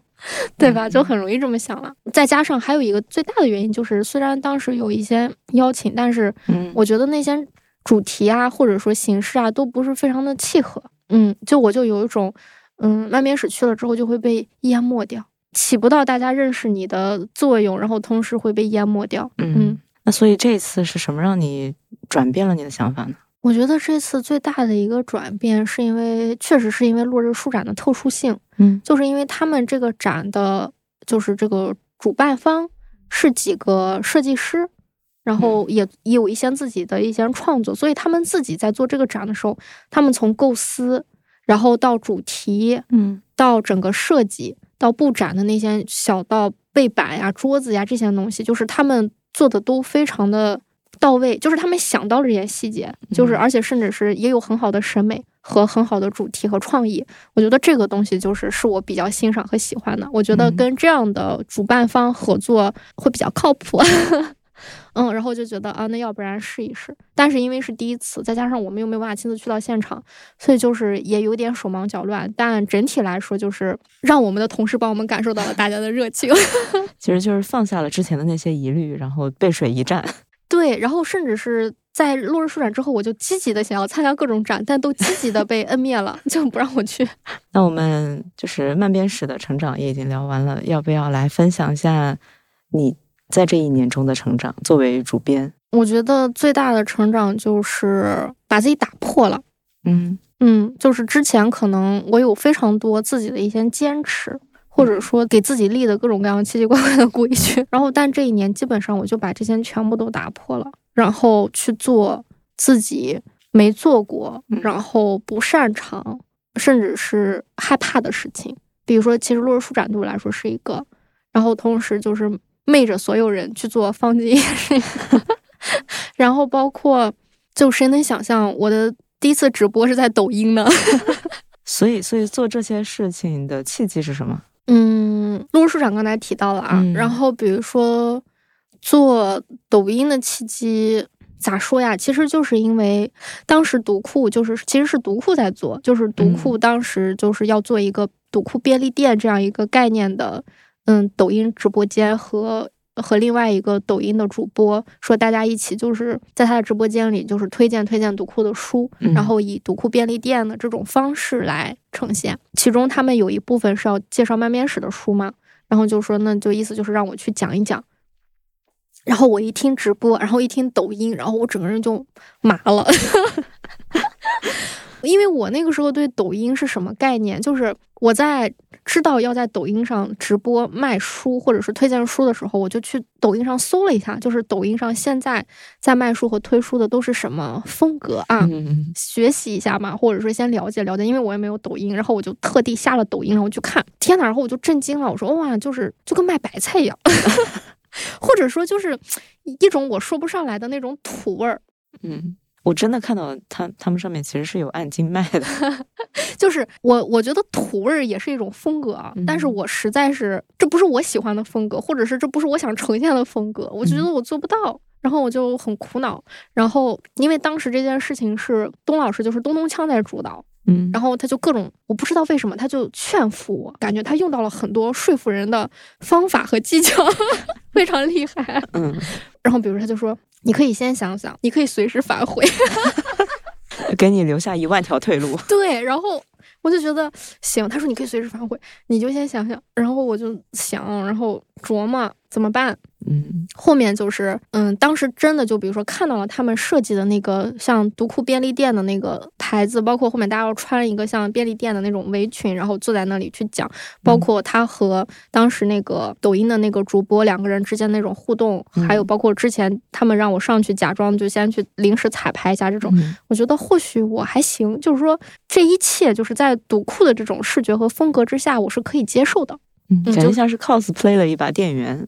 对，就是我没有那么的排斥了。嗯，所以我的第一个感觉就是，哦，直播并不是我想象中的那个样子。就是直播可以有各种各样的风格，它是哪个品牌在做的，它就是那个品牌的风格。嗯，对。然后这是打破了我自己的一种恐惧感。第二个就是在直播的时候，我是那种习惯就是这种硬输出的人，就是这种跟你说系统道理、上价值 这种类型吧。但是在直播的时候，反正。东老师就一直强调，就是说你不要说这些，你就聊天儿，瞎聊天儿，怎么轻松怎么来，然后就是让大家听得开心，跟大家聊天儿，输出情绪价值，不是太难了，太难了，对我，然后你就没办法，但是他很擅长这个嘛，你就让他带着，你就说嘛，不知道该说什么，就可劲儿给大家展示说，反正就那个时候就整个人都特别紧张，而且我不喜，我不想出镜，嗯，因为我觉得我以后嘛。万一要当特务呢？就是留下太多资料不好，但是就一要出镜，对吧？撒撒摄像头怼着你啊，那种感觉真的就压力特别大。嗯，我就觉得编辑幕后论是有道理的。所以你以后还会抗拒出镜吗？然后，但是对，也是经历了那一波之后，然后你又打破了，就是哦，出镜也没什么可怕的，就是呃，因为什么？就是因为你感受到的是大家的善意。嗯，就是当你比如说打破自己、暴露自己的时候，你感受到的是大家的，比如说大家的理解，或者是大家的鼓励，或者是一种很善、很善意的、很友好的东西之后，你就会觉得，哦，这个世界还是好人多。如果你感受到的是打击、批评、挖苦，嗯，那也许你又缩回去了。所以我就觉得，真的就是，嗯，希望大家周围都是好人。就是初体验的重要性。对对对对对对，是这样的。所以你看，初体验好了之后，你就会想重复它。然后你在重复的时候，你就积累了勇气，积累了经验，然后你就可以把这件事情做得更好。是，所以之后也许明年吧面试说不定就突然间直播了呢。好的，所以，就是先说一说。对，就其实就是刚刚也提到了做方巾非常的坎坷，你要不要分享一下自己是如何力排众议的？就是在所有人都一脸不情愿或者说一脸不理解的时候，虽然我没有任何说服人的话术或者是技巧，就硬上，就是 按头做，就是你不理解是吗？就是我跟你讲，讲到你理解，讲到你烦，讲到你。真的就是不是那么英勇的那种感觉，更多的就是具体细碎的沟通，就是让每个人都能明白为什么想做这件事儿，然后以及当对方各种以各种客观和主观原因不配合的时候，诱惑他们。如何诱惑他？比如说对他们微笑，什么？给他们买小零食，还有就是假装生气。都是一些不入流的手段，听起来都不是很入流的样子，因为不会更不会更好的技巧了。对，分享完了成长之后，你要不要就是分享一下这一年有什么嗯感觉没有达成的，或者说是比较遗憾的事情呢？嗯，我觉得一个挺大的遗憾就是，其实今年在十一月份的时候是想要有一个大动作的，其实是想要再推出一个新的东西，然后甚至是一种新的事儿，是有一个我觉得一个很很好的事情，但是没做成，或者说，嗯，各种各样的原因，觉得要把时机延后，所以我们就决定明年来做这个事情了，就今年就没办法做了。具体是什么事情都还不能说，那就稍微再卖个关子。对，这个就是我觉得稍微有点不，我是非常遗憾的事情，因为我自己当时是什么，就是我觉得错过今年年底这个时机，我就觉得错过了很多。我是一个非常在乎时机的人。就是因为你做了漫画之后，你就发现漫画，哎呀天呐，天天错过自己的窗口期，你你就觉得时机是一个非常重要的东西。嗯，但是时机虽然重要，但你没有准备好，或者说各种原因，你就是做不了的话，你也不能硬做，对吧？那还不如。那做的可能会更糟糕，所以我就觉得那就只能延后。然后也有人就是各种安慰你嘛，就说好事不怕晚，就说这种大道理，什么或者说哎呀，再给更多的时间啊，或者是酝酿酝酿啊，也是好的之类之类的，就是也有一些这样的话，我就把它听进去了，让自己不那么遗憾。嗯，那反正明年也会就是尽量去完成它，明年肯定能完成，不要用尽量，是肯定的。好的，好的，好的。嗯。嗯，那你就是刚刚我故意把最后一个月拆开没有说，嗯嗯，十二月，对，十二月就是十二月，其实是就是北京就是这个疫情的情况嘛，就是所有人其实都是病了一轮儿，对，嗯，就是所以可能就是对大家的影响都比较大，所以就是你要不要分享一下这一个月就是就是在居家的时候对你产生的一些改变吧？嗯，这个月确实没想到自己会病。前一天还在硬撑，第二天就躺在了床上。嗯，我觉得就是咋说，我之前不是说把自己打破了嘛？就前十一一个月一直都在打破自己。嗯，但是说实话，就是打破自己听起来是一个特别的好的事儿，就是你好像在突破，在挑战，嗯，然后再重塑等等吧。但是其实它的反面就是凡事有得必有失，凡事有利必有弊嘛。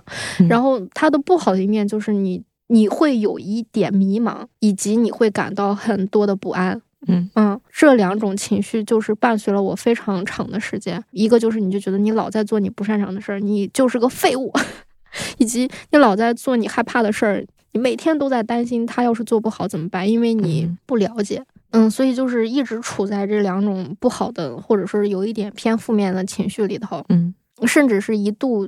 有过很深的自我怀疑，就是十月到十一月这两个月是就非常的严重，就是严重到都不知道 怎么和人相处。然后十二月就来了，对，然后十二月十二月就来了，来了之后也相当于就是强制给你暂停了，你知道吗？就是你不能工作，不能思考。你就只能发烧、咳嗽、流鼻涕啊，然后你所有的精力、注意力都得放在你的免疫系统上面，就是不能让你干别的。那一刻，你就完完全全的回归到了一个生物的状态，就是生物人类的状态。你就只专注于自己的身体，然后专注于自己。哎呦，今天又尝不到味儿了的这种 小的惊喜里，对，然后所以。那些之前困扰你的情绪，包括你脑子里担忧的事儿、恐惧的事儿、不安的事儿，都都没了。就是他们不是说被解决了，他们就是没了。你根本顾不上他们，就是没了。但是你会发现，哦，原来你不想这件事儿，也不会怎么样。嗯，世界也不会毁灭，你也不会突然死亡。会让你突然死亡只有病毒。对吧？然后你就突然间意识到，哦原来你之前大部分的不安和恐惧都没有必要。虽然就是，虽然你之前也看心理学，也研究这个研究那个，你也知道啊，你的脑子里想象出来的百分之九十的糟糕的事情都是不会发生的。但问题是你控制不住啊，就是道理你都懂，对，道理你都懂，但你做不到啊。可是你生病了之后就可以做到，强制让你做到了。对，当你做到了之后，你就发现。没有那么难啊！你就在哪怕不生病的时候，你的身体或者是你的大脑也记住了这种逻辑和这种感觉，你就知道怎么去做了。就是你就不会，你就真的不会去想了，然后你就不会再感到害怕了。但是你还是确实得有一些想明白的部分，能让能支撑着你的逻辑或者是你的情绪应激反应在遇到事儿或者是做判断的时候，不被那些负面的或者是你恐惧东西干扰，而那个支持我的那个逻辑或者是那根儿嗯重新的认知是什么？就是我对组织祛魅了。如果说每个人都有自己的一个成长的逻辑或者成长节奏的话，就是早期的我对组织是没有概念的，嗯我一直是个游离体，大白话就是不合群。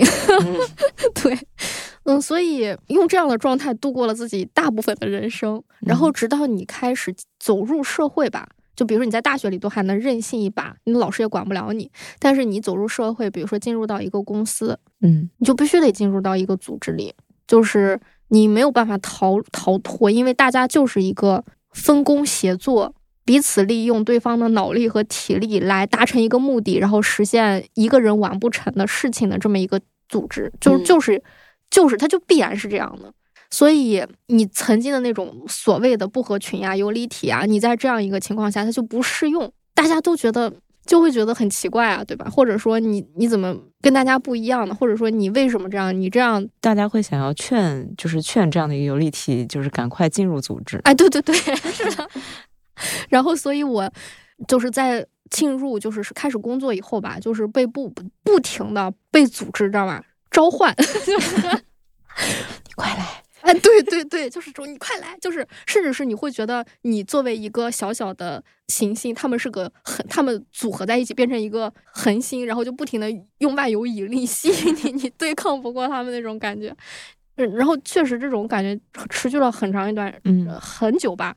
你甚至是在这个过程中开始思考自己的局限性呀，自己的 渺小呀，然后组织的必要性呀，他人协作的重要啊，就是你天天只能思考这个，因为你如果不这么想问题，你是不会听召唤的，对吧？你要劝服自己啊。然后我就开始思考组织的各种好处，小到家庭，大到国家，都是组织。啊，嗯开始研究，开你来始说服说服你自己。为了说服我自己，研究国际关系，对吧？比如说，你看，在一个国家，就是有人负责搞科研，有人负责搞经济啊，有人负责管理，有人负责外交，有人负责做饭，有人负责倒垃圾，嗯 对吧？大家分工明确，就是这样的，真的就是这样。就你一个人做不做不了这些，然后你看，我就劝服我自己要，比如说，甚至是你就算不想进入到一个组织里，都没有办法。尤其是就这种特别大的组织，比如说国家这种组织，其实很多人是感受不到的，因为它过于间接了。就甚至是它越让你感受不到，它越好。就路灯啪亮了，嗯，它就应该亮啊。街道是干净的，它就应该干净啊。打开龙头有热水，它就应该有热水啊。它就让你感受不到润物细无声，这才是好的国家。如果你把龙头一打开，水是黄的，绿超标，你是不是就突然意识到这事儿没人管，这儿有人，这得有人管，这得有组织介入，对吧？我得给社区打电话，哎，社区有什么组织，嗯，对吧？尤其是疫情的时候，组织的感觉非常的强。但是这种特别大的组织还好，就是它让你感受不到自己的存在。但是小组织，小到尤其是以家庭，比如说在学校的时候可能学校，但是家庭和学校你是可以任性的，嗯你可以跟你妈妈对着干，你可以跟老师同学对着干。但是在公司它就不行了，你不能跟同事、老板对着干呀，除非你嗯 不想干了，你可以这样。否则，尤其是在公司，公司是什么？公司就是大家是非常强的利益共同体啊。嗯你如果跟大家对着干，你对着干的，比如说你跟父母可能是感情，对吧？情感，你伤害他们的感情什么的。在学校，大家其实没有什么利益关系，大家甚至连亲生关系都不是，顶多就是互相排名。那能怎么办呢？哪怕你们班你是最后一个，但你们班是全省第一也行啊，对吧？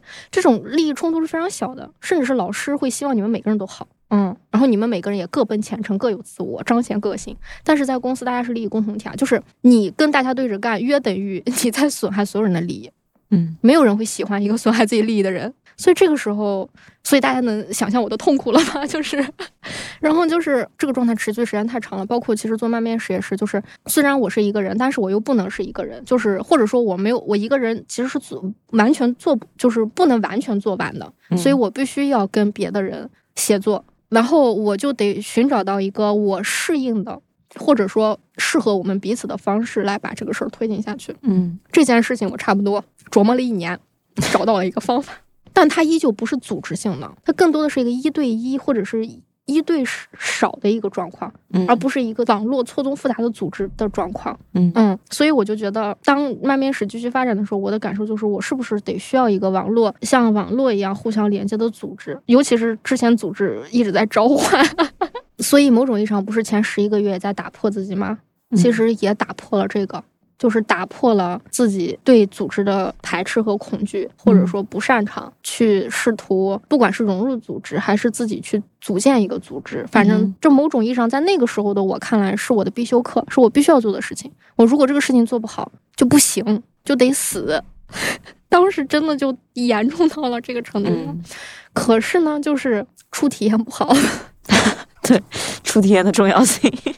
初体验并不好，就是我不知道这是一个必然，还是说它只是一个偶然，就是只是刚好我的在这个的初体验就不好，嗯，所以那种痛苦可想而知，因为我觉得这是我非常重要的一个牵扯到很多千丝万缕的一个东西，牵扯到比如说认知，牵扯到我的价值观，然后牵扯到我的人际关系，牵扯到慢面史的一些发展等等，就是这么错综复杂交织在一起，而但它又是一个不好的初体验。一团乱，很令人绝望。嗯嗯，那一刻我的感受就是，当初为啥不好好学习？就咋说？就是我觉得我在想，这个东西是不是也是人要去学习才能做好的事儿？嗯嗯，比如说有一段时间我就沉迷于什么，就不把大家当外人了。反正我觉得听的人也非常有限，我就说了，就是就我有一段时间非常的沉迷于两个字，就是管理。对吧？就是十一应该有见证我的这个 过程，他见证了大部分的过程，从管理自己开始，到周围的人，到周围的事儿，然后比如说遇到问题，嗯，想的不再是只解决这一个问题，而想的是如何处理系统，然后让系统不再发生这种问题，都想这个，就是可能对有些人来说想这个很好啊，或者是想这个。证明厉害呀！但是对我来说，我不觉得他完全是这样。对，其实你就是把每一个具体的问题都变成了一个宏大的、难以解决的问题。对，因为它在我这里确实就是一个。宏大的问题，它没有办法缩小。可能对别的人来说可以缩小的事儿，在我这里它就就缩不小，它就很大，就贼大。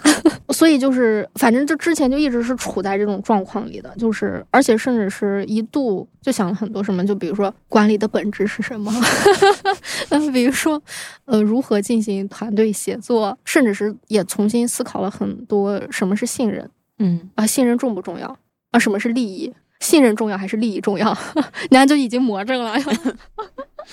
嗯，然后呢，就在这个坎坎坷坷这么多之后，其实没有答案嘛。就是我觉得我是一个脑子很清楚的人，大部分时候或者大部分事情上，但是在这件事情上，就是在没有清楚过。就从是一个游离体开始被组织召唤，必须要融入一个组织，然后甚至是要做好慢面食的这一系列的状态里，我就走到了。这一步，对也不能说是必然的一步，但是有命运的安排，反正就是这样。但是这最后一个月，我的很多想法都变了，比如对组织祛魅了。首先就是反着思考，但是又不是曾经的对立面。这句话是不是听不懂？我理解曾经的对立面是什么。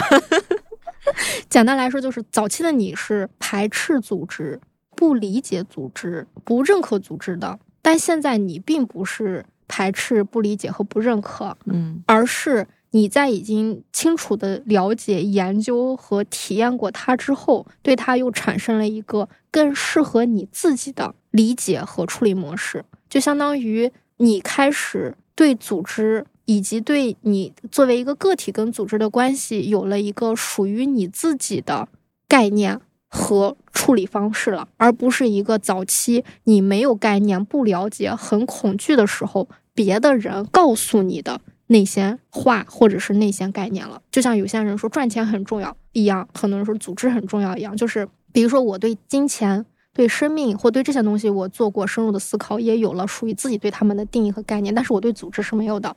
我觉得我现在就是对组织也有了属于我自己对它的理解了。这是一个在我看来非常大的变化。而曾经的我都没有意识到我对组织没有概念，我就觉得别的人说的组织的重要性就是。重要性，别的人理解的组织和对组织的热爱，我就应该要和别的人一样那样去理解组织和热爱。但其实并不是，我应该找到属于我自己的方法啊，因为我确实就每个人都不一样嘛。你如果用别人的方法或者是答案的话，活不好，真的是。你看我之前，所以就是某种意义上，那下一个话题就是，那是那属于我自己的概念是什么呢？就是对组织祛魅了。就是可能组织确实很重要，嗯，对所有的人来说很重要。就大家不要看着啊，我是个个体，我要彰显个性，但是大家都是活在群体里的，或者是都是活在一个你能看见的组织和看不见的组织里的。而我的这种对组织祛魅，就是我把它默认为一个我作为人类的不可抵抗的存在方式。而不是一个我必须要去迎合的方式，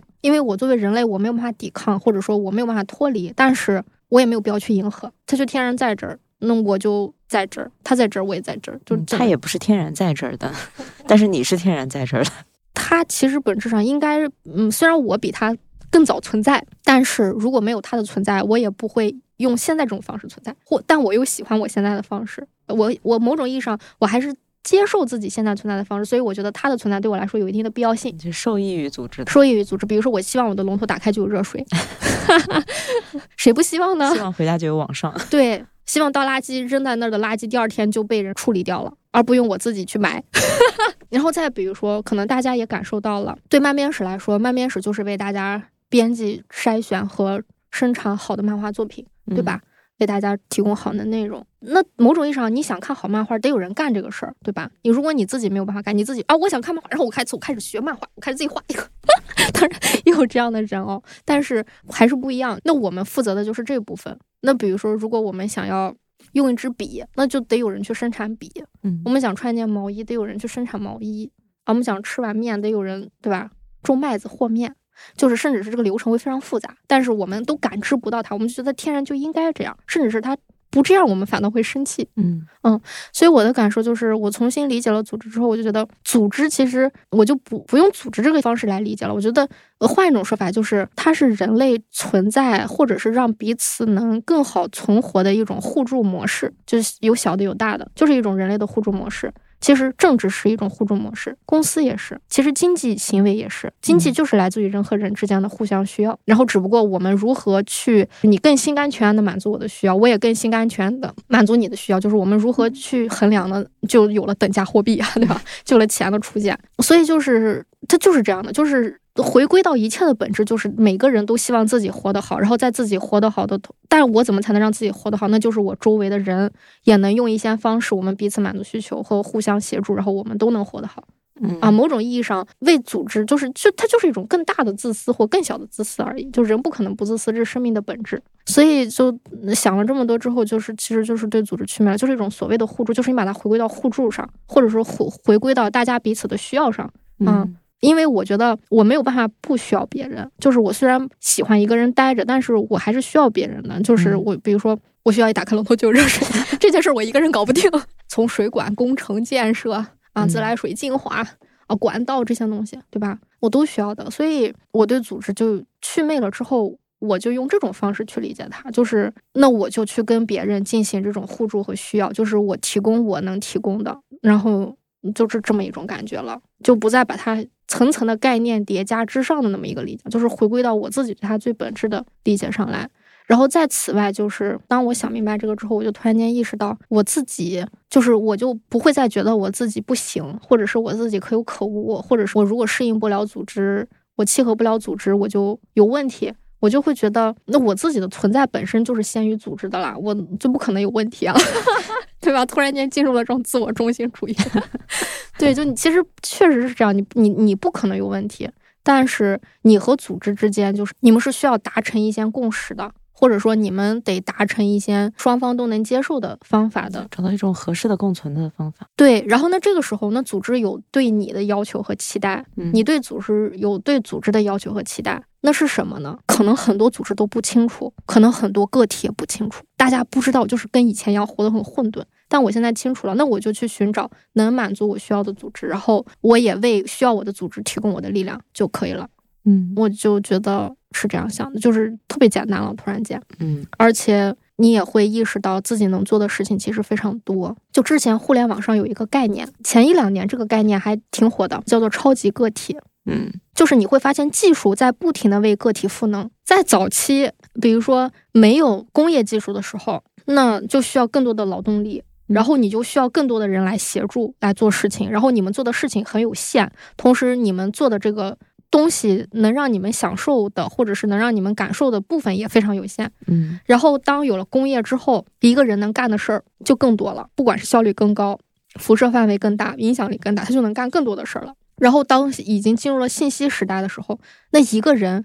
我一个人就可以做一个广播电台，我一个人就可以做一个所谓的电视台啊！如果法律允许，我一个人还可以印报纸，对吧？就是它就是到了这个程度，就是在技术加持下，个体就可以无限的放大自己的能力、能量，为自己赋能，所以就有了所谓的超级个体这个概念。就当我在这个徘徊和思考的时候，就是比如说啊，嗯，有一句话，我觉得很多人应该会认可，就是其实组织越大，对个体的抹杀也越大。就这个组织越大，个体就更像螺丝钉，就是他自己的个体价值就越小，就越容易模糊、被替换和没有意义。但问题是，你要知道，组织的存在是为了个体啊，组织的存在是为了让每个个体更好，组织的存在不是为了又让组织存在而抹杀个体，把个体当螺丝钉一样用完一个换一个啊。那人类为什么要搞组织呢？人类是有什么毛病？对吧？就是突然间本末倒置、削足适履起来了呢。但是人很容易这样，就是人活着活着就迷茫了。大家可以自己去，嗯，我也不知道别的人会不会思考这个问题啊。反正我觉得大家可以去审视一下自己周围的组织，自己所在的组织，就是你你跟他是达成共识、和谐共存的呢，还是说你在利用他呢？还是说他在利用你呢？就是他在消耗你呢？就是可以去想一想。这样一个事儿。此外，就是超级个体的话，就相当于现在的世界或现在的技术，还有现在的这种社会模式和商业结构，是允许一个个人只靠自己去谋生的，而且也能活得还不错。但前提是你得拥有这个东西，需要你的能力或者是一些什么技巧之类的。对，所以我就在想明白这件之后，我就觉得确实你可以有很多种活法，或者是有很多种跟组织相处的方式，然后重新认识这一切，而不再只是单纯的用组织很重要，或者是人离不开组织这么简单又很粗糙的概念去停止在这儿，就是继续去思考。那我就觉得这是我这一个月来躺在床上一个挺大的变化吧。嗯，所以现在的感觉就是豁然开朗了很多。就状态也稳了很多，嗯嗯嗯，对，看来这一个月没白过哈，嗯，还真是想了很多东西呢。就有些人就甚至还躺在床上看完了一些纪录片，看了很多这个就是我们的免疫细胞如何大战病毒的纪录片。嗯，有没有什么特别好看的想要和大家分享一下？有，嗯，就是那个纪录片叫。回头到时候，比如说可以附在节目介绍里吧。嗯，就反正那个纪录片就是它里面让我印象深刻，就是我们有一个叫什么肌动蛋白，就是大部分我们在讲到病毒入侵人体的时候，更多的就是讲到什么病毒它用它自己上面的那个蛋白质解锁了你细胞壁的一个什么蛋白质，然后它就进入到你的细胞里，然后它就开始复制它自己，然后从细胞里出来，开始再赶上下一个细胞。就是正常的纪录片或者是这种什么免疫系统之类的介绍，都是从这儿开始的，或者说。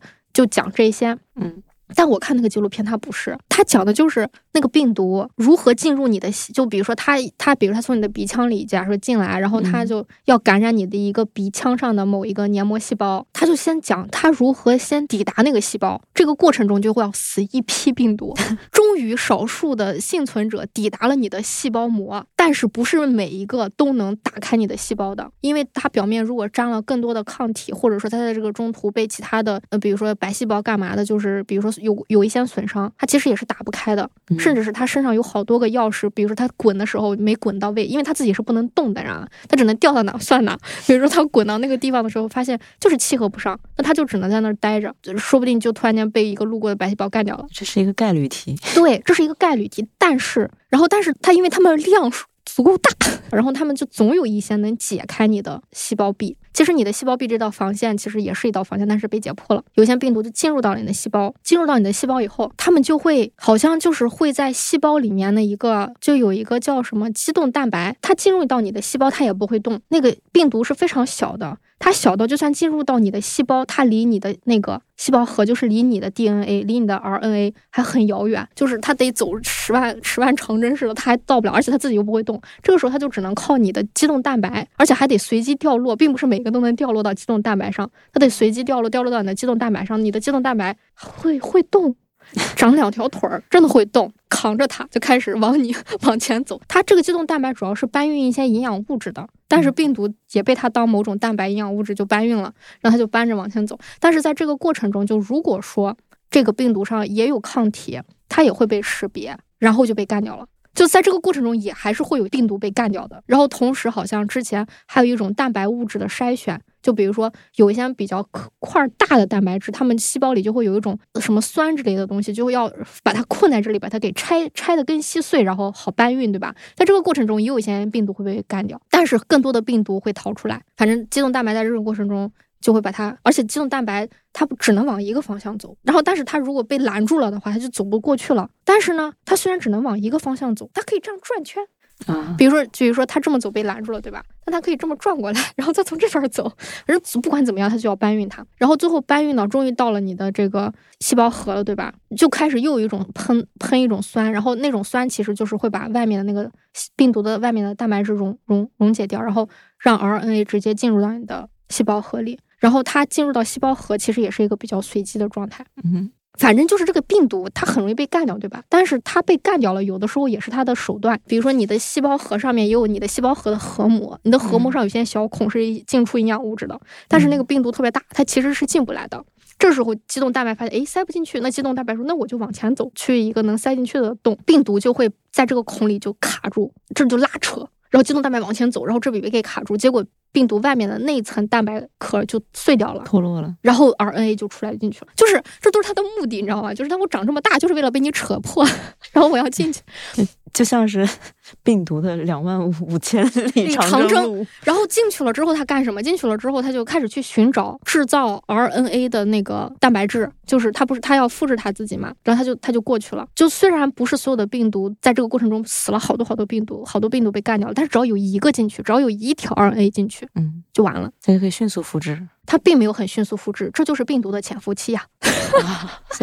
对，然后它就进去了，进去了之后，它就开始复制。它干嘛？它怎么复制？它就是先复制它自己的 RNA，然后它的 RNA 上就是有一串什么信息之类的东西，然后它就让你的细胞里所有的工作，就是没必要的工作就停，别干了。然后干嘛呢？就是给我复制我 RNA 上需要的蛋白质，我需要的核酸，我需要什么？就是给自己造零部件。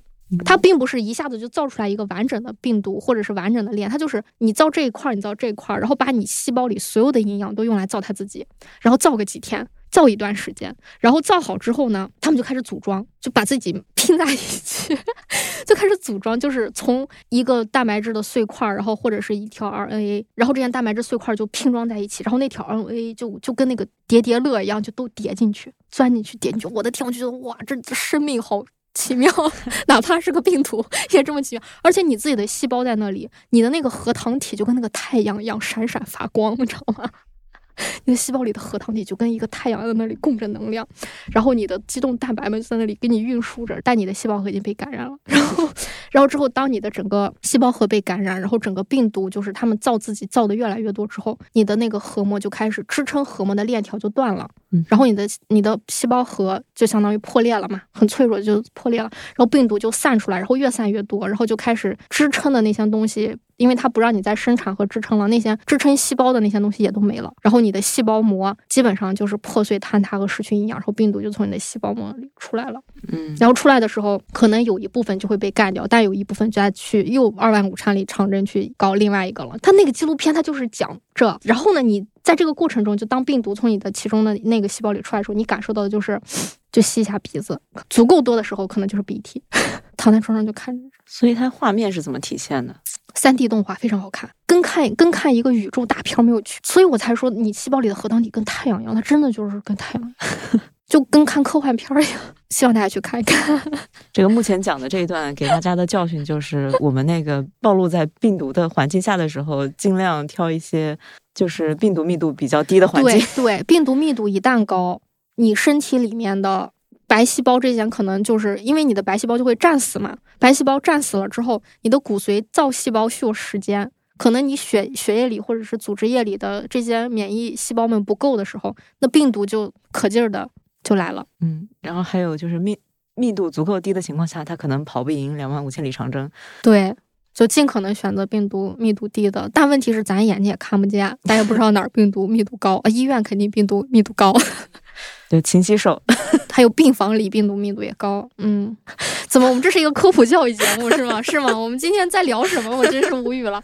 好，那我们稍微回归一下主题。这个主持人真的是让我很伤心。挺好的。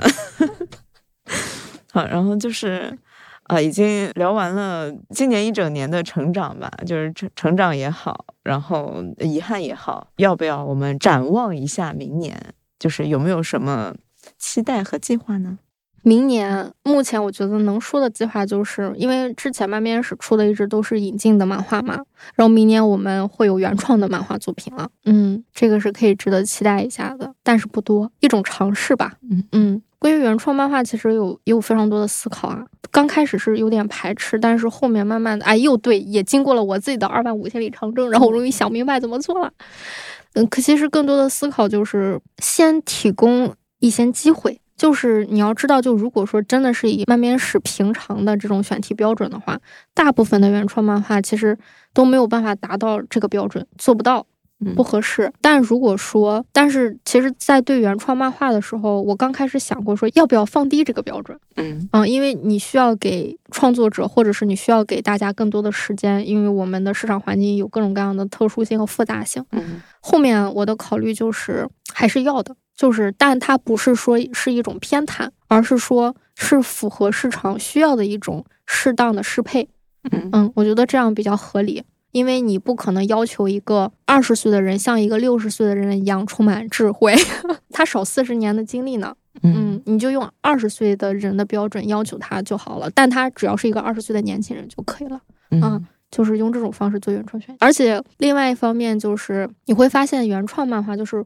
国内的漫画家们的一些作品其实是非常的灵动的，嗯，一个是他们自己有属于自己的生活阅历和观察，还有一个是因为又是在中国这样一个背景环境下画漫画，就是你能感受到他们身上一些不画漫画的人没有的东西啊，这种东西特别可爱。然后在此外，就是你能感受到现在大家还处在一种画短片的阶段。就是画长篇是需要时间，甚至是需要一些物质和经济支持的，所以大家还处在画短片，不管是作为练习、学习、体验，还是生产更多作品数量，反正都有目的吧，或者是都有一些需求。嗯，那这个时候可能在原创作品这块儿，那我们还是会偏向于短片，但是怎么做短片，怎么把短片做好，对，那就是又是编辑要思考的事儿了。反正总体来说，在做原创漫画这一块儿，就是我觉得，就我们都需要一些时间，但是我们确保的是，我们做的每一本书或者说每一个作品，也是我们打心底里真实认可的，就是这样。那你现在，比如说，对于明年还有什么期待？没有了，活着就行。然后大家现在的目标不都是这个吗？至少要希望大家能够喜欢我们推出的原创。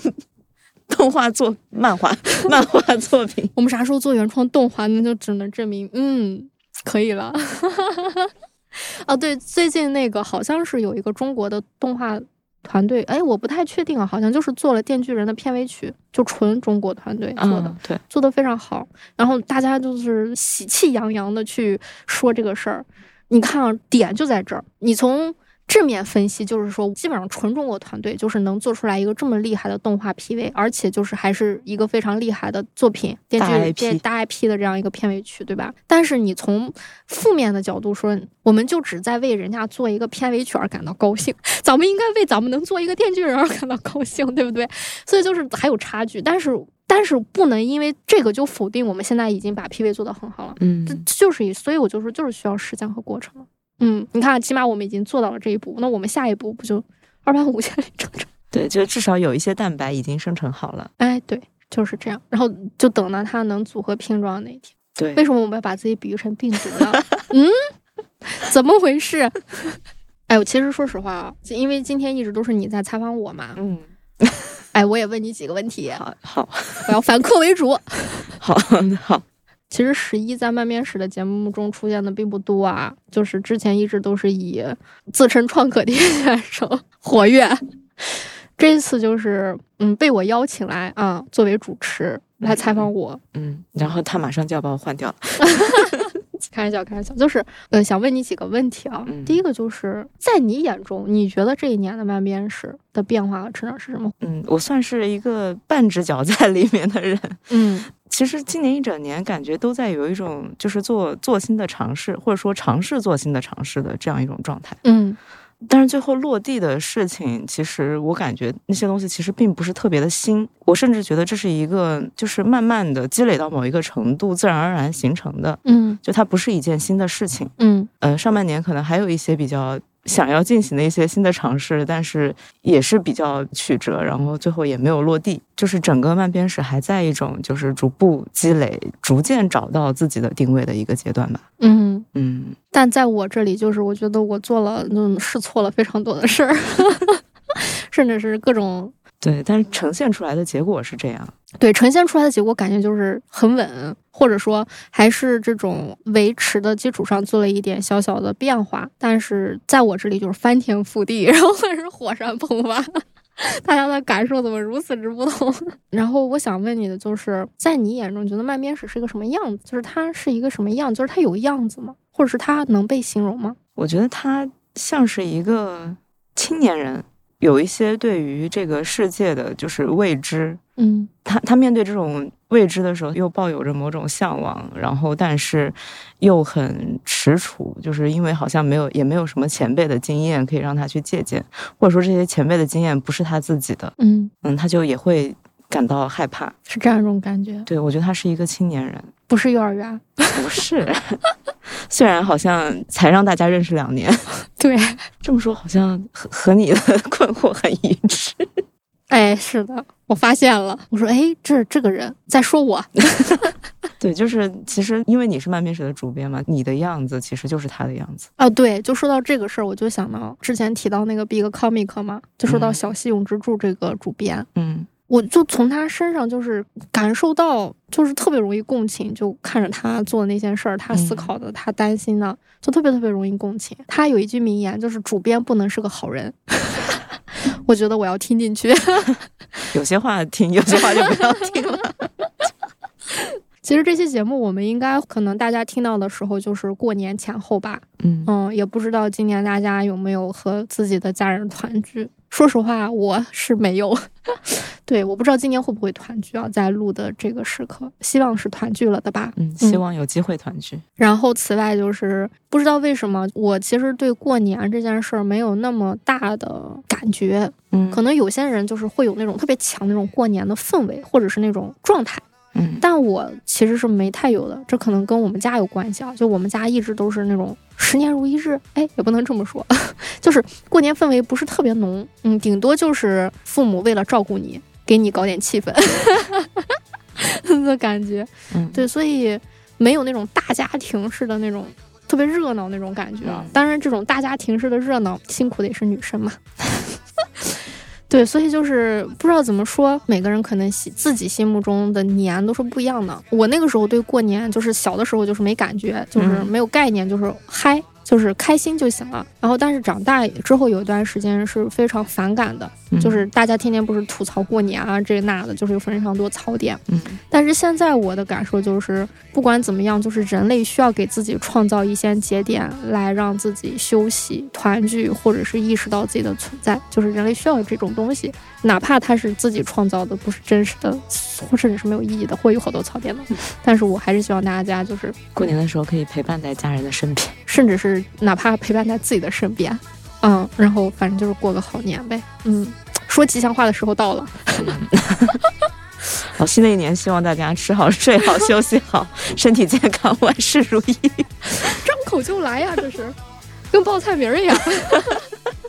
对，然后此外就是就好好做自己，好好生活，就是哪怕没有任何外在的嗯帮助、支持、理解，甚至是爱，然后但是你也要给自己这些东西，永远和自己在一起，然后永远和自己是一伙儿。那就让我们跟大家说再见吧，然后也祝大家新年快乐。新年快乐！嗯，拜拜。拜。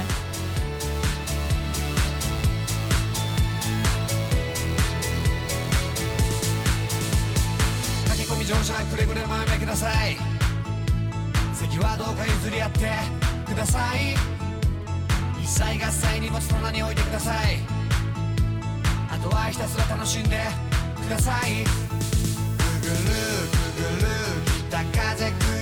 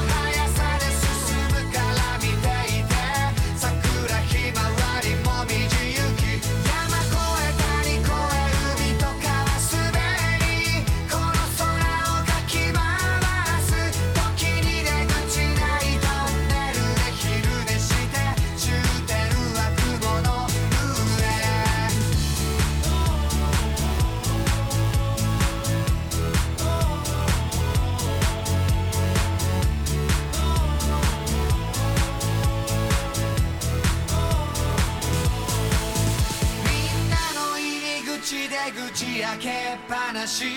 乗りたい時には飛び乗れ。たとえ流れた景色が恋しい